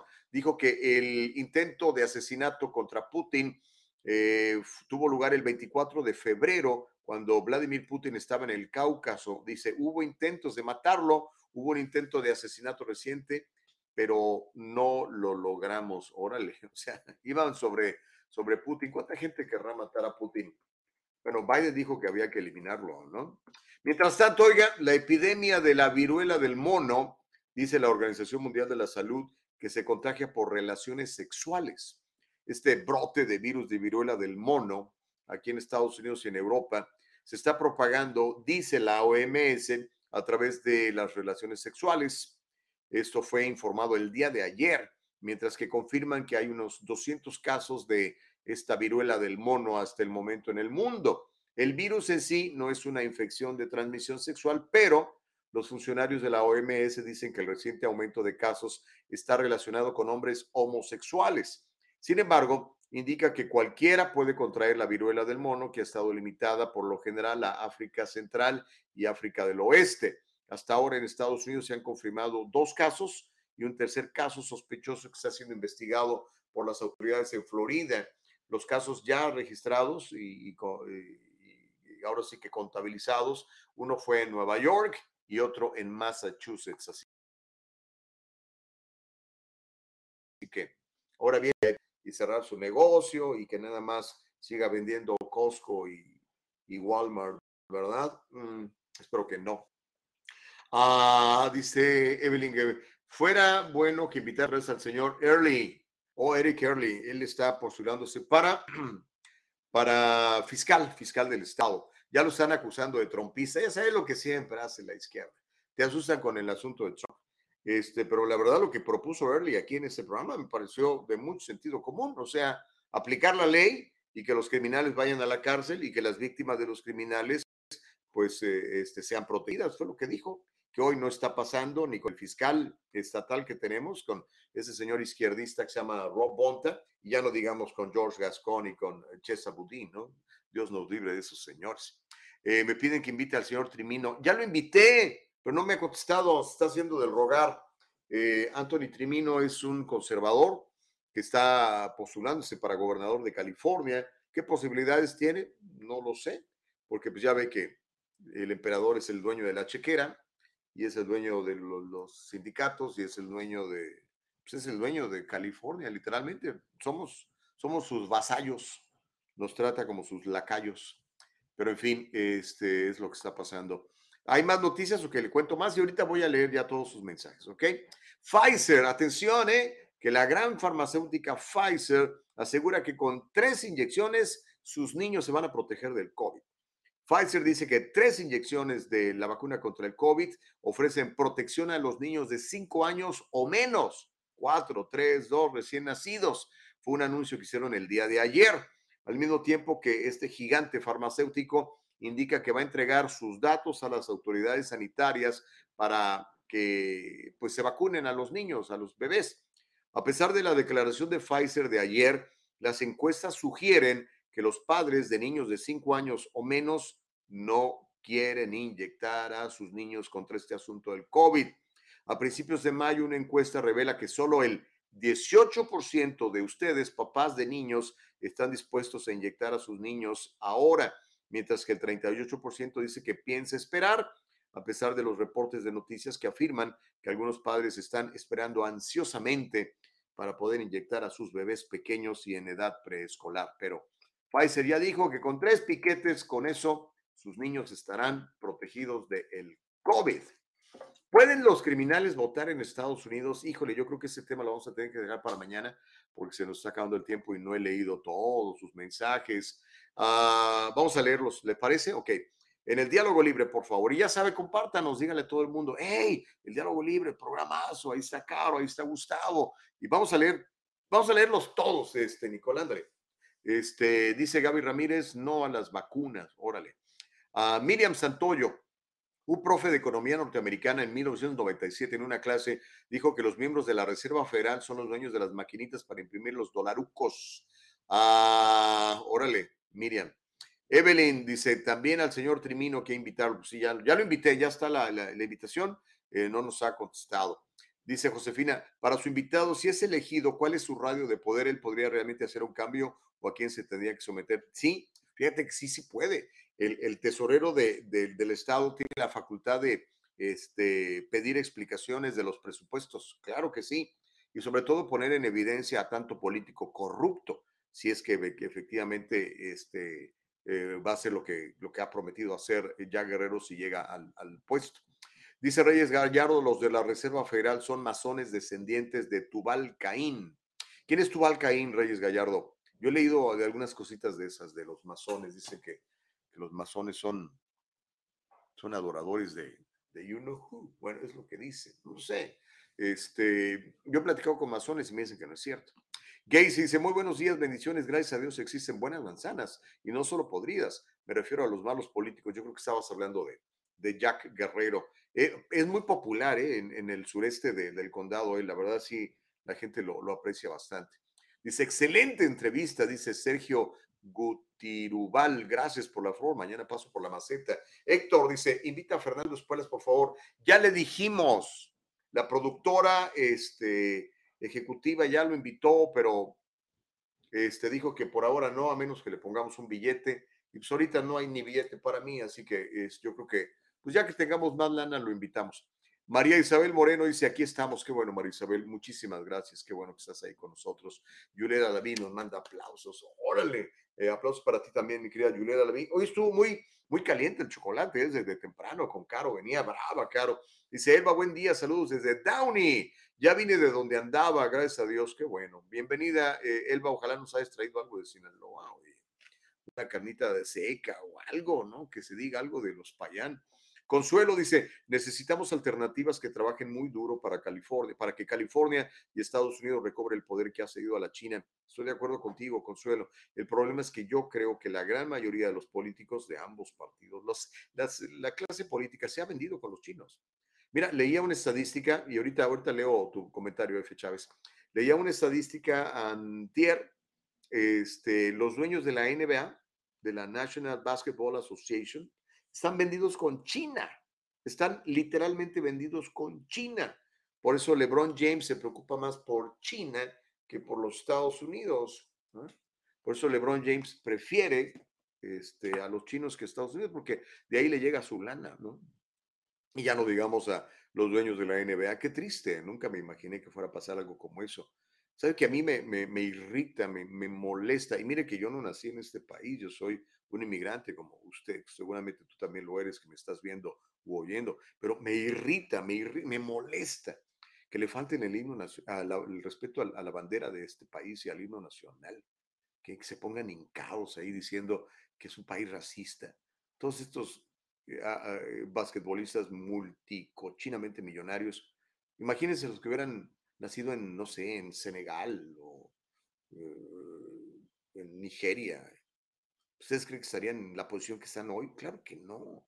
Es gracias a oportunidades tan grandes como las que brinda este país. Entonces, eso que le falta el respeto a, la bandera, al himno, me molesta. Imagínense, y no nací acá. Imagínense en México que de repente todos se pusieran ahí de espaldas a la bandera y que dijeran, es que México es un país racista, vean cómo tratan a los indígenas. ¿Cómo se sentiría usted? Yo creo que molesta, ¿no? Pero bueno, eh, me quedé con el comentario de F. Chávez, ya no lo terminé de leer. Eh, si me lo pones, mi querida eh, Nicole, con mucho gusto lo leemos. Nos quedan unos cuantos minutos para participar con todos ustedes en el diálogo libre. Así que por favor, éntrele, éntrele. Evelyn Guevara dice militarmente, militarmente qué, mija. Dice Gustavo, ayer dijo Biden que defendería a Taiwán si China lo ataca. ¿Qué opinas? Pues sí, es lo que él piensa.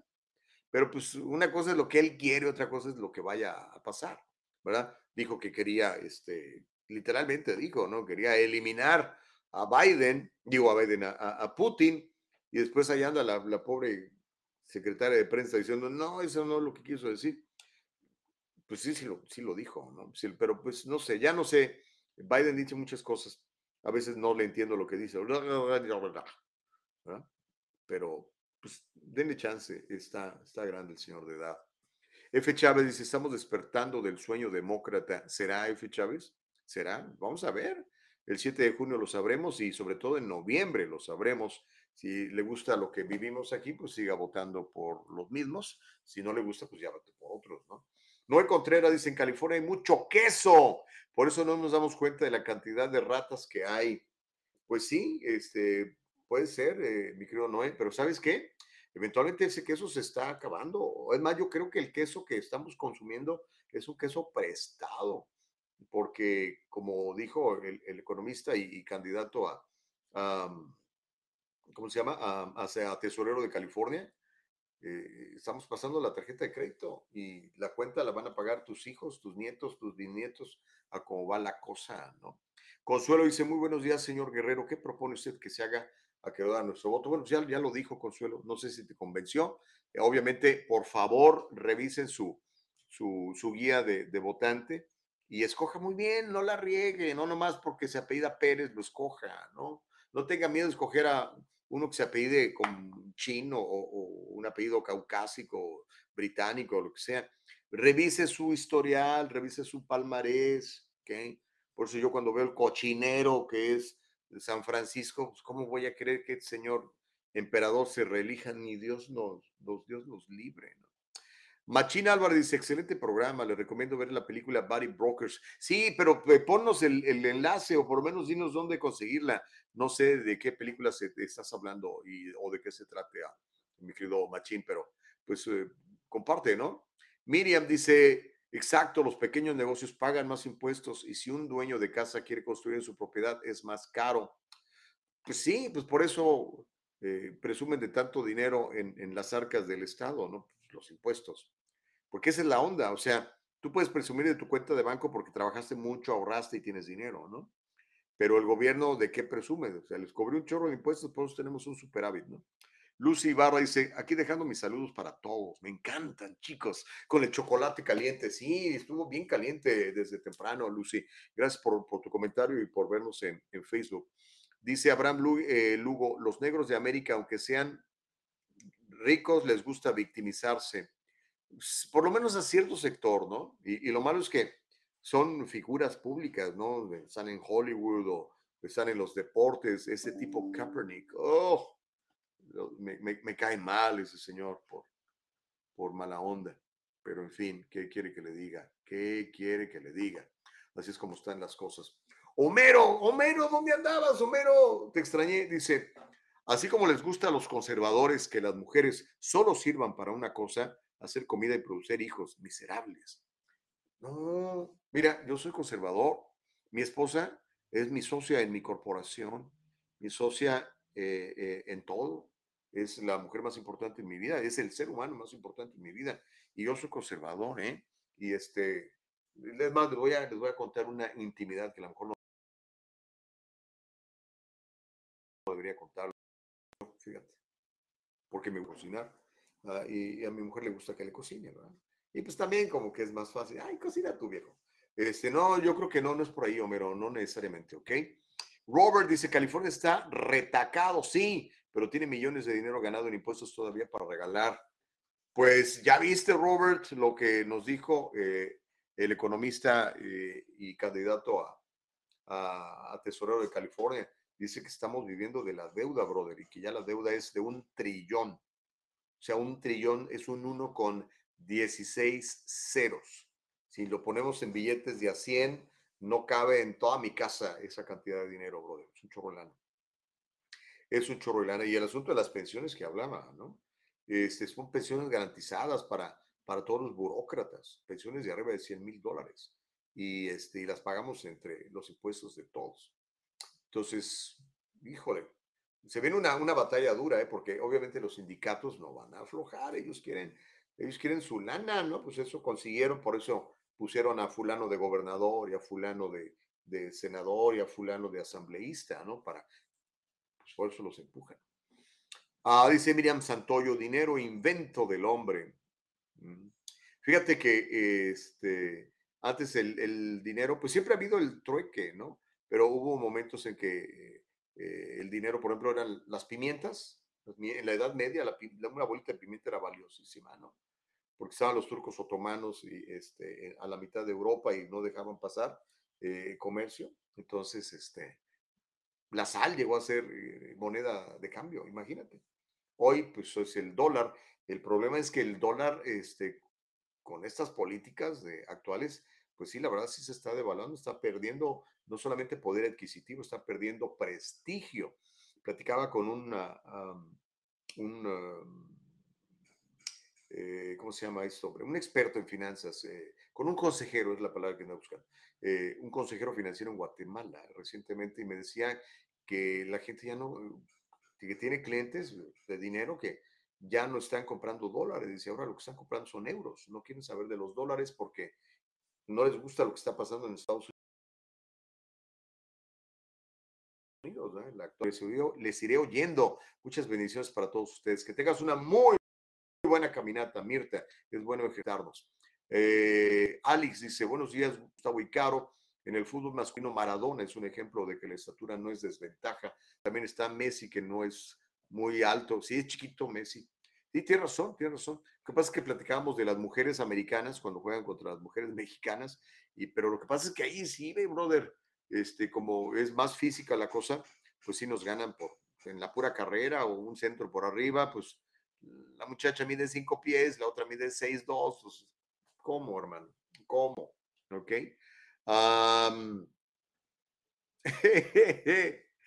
por supuesto que los latinos, bueno, ya no lo terminé de leer, pero a ver, tú ponme los comentarios, Nicole, yo los voy leyendo. Pero sí, ese último me lo quitaste bien rápido, no, no. no leo tan rápido. Evelyn Guevara dice, háblanos, please. ¿A qué te refieres, mi reina? No te entendí.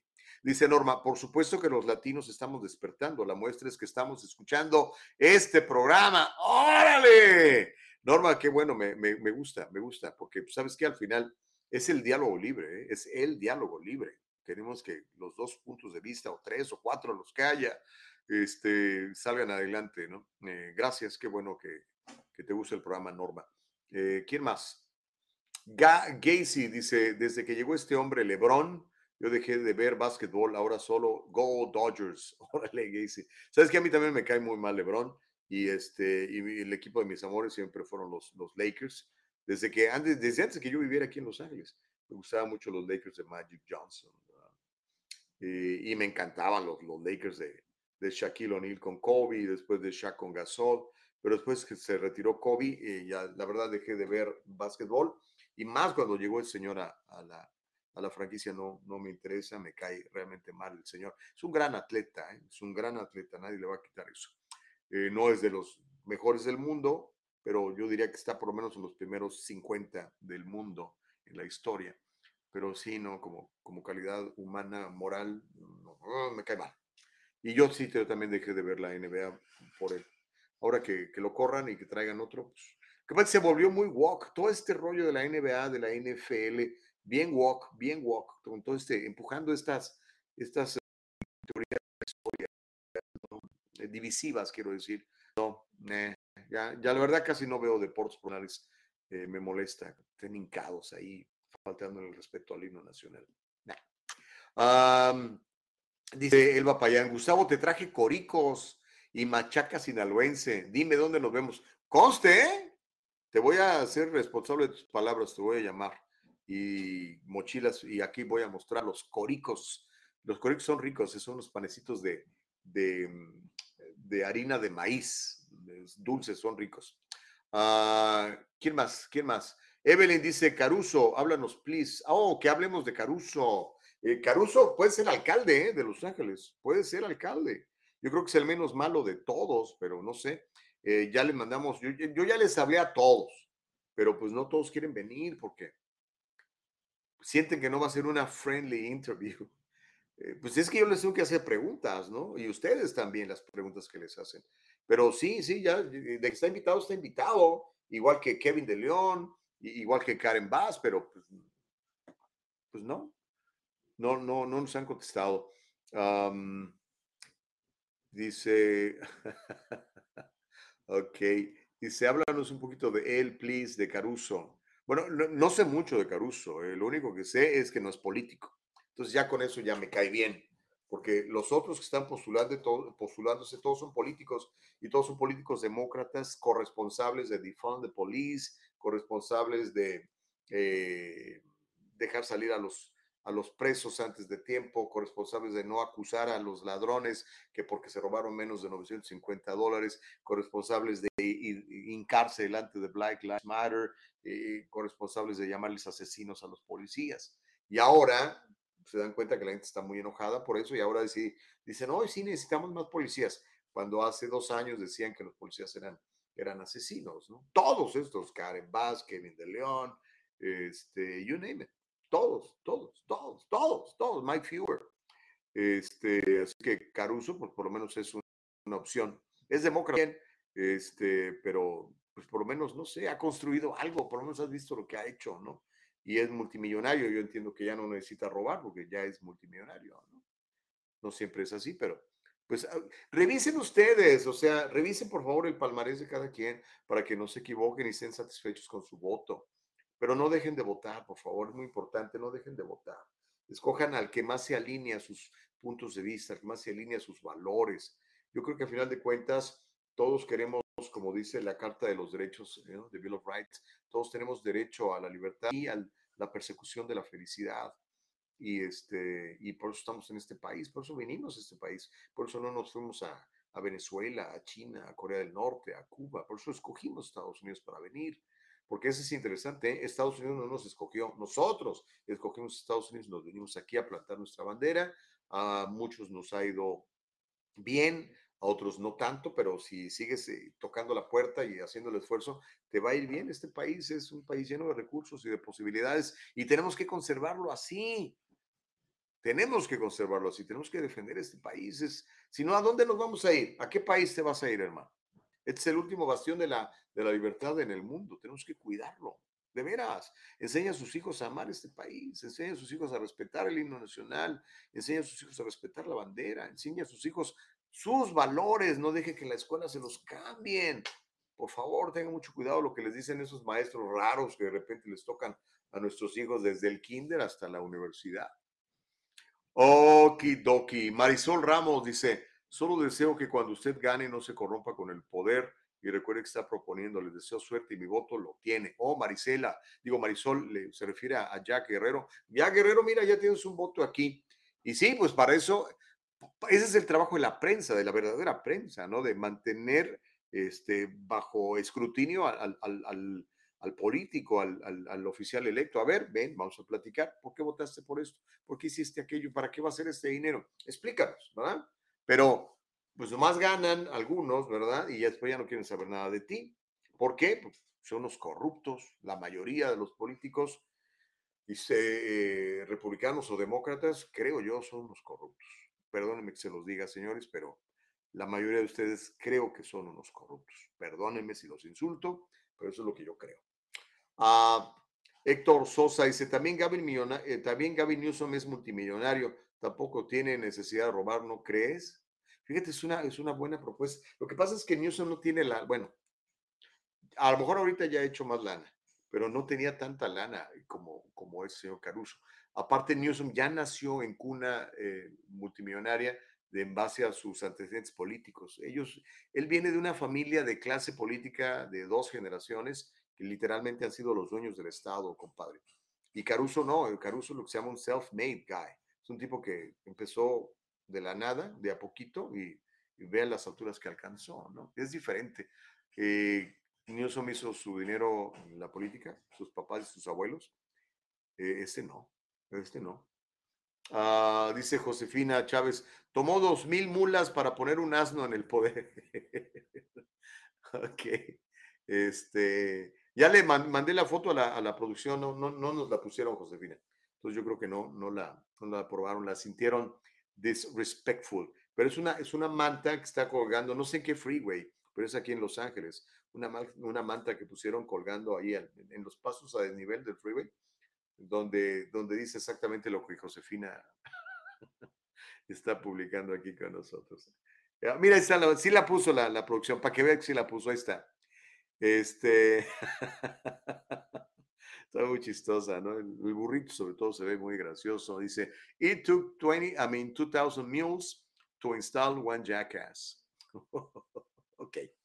Órale, pues, no, no sé. Oye, ¿usted que votó por Biden ya se repitió o todavía le parece que fue una buena decisión? Esa es, un, es una buena encuesta para hacer, ¿eh? Oye, ya me, me superpasé de tiempo. Perdonen ustedes. Este, vamos a hacer una cosa. Mañana nos reencontramos. Recuerda que este programa lo puedes volver a escuchar o puedes escuchar completo en Spotify, en Apple Podcast y en Anchor. Y mañana a las 7 de la mañana, tiempo del Pacífico, volveremos a estar con Caro Bustamante y un servidor Gustavo Vargas, si Dios nos presta vida. Nuestra productora ejecutiva Eva Castillo, nuestra productora Nicole Castillo. Todos les agradecemos el, lo valioso de su tiempo de que nos vean y nos escuchen y que distribuyan esto para que más gente se entere del diálogo libre y que sepa usted que aquí hay noticias que se manejan sin cortapisas, sin pelos en la lengua, sin ninguna otra agenda más que ejercer nuestro derecho dado por Dios de ser libres y manifestar nuestros puntos de vista en ese marco de libertad. ¿Ok? Les agradezco mucho, de veras. Este, le pido a Dios que los guíe y les encamine y que les uh, prospere en todo lo que intenten. Gracias, hasta mañana, bendiciones. Bye.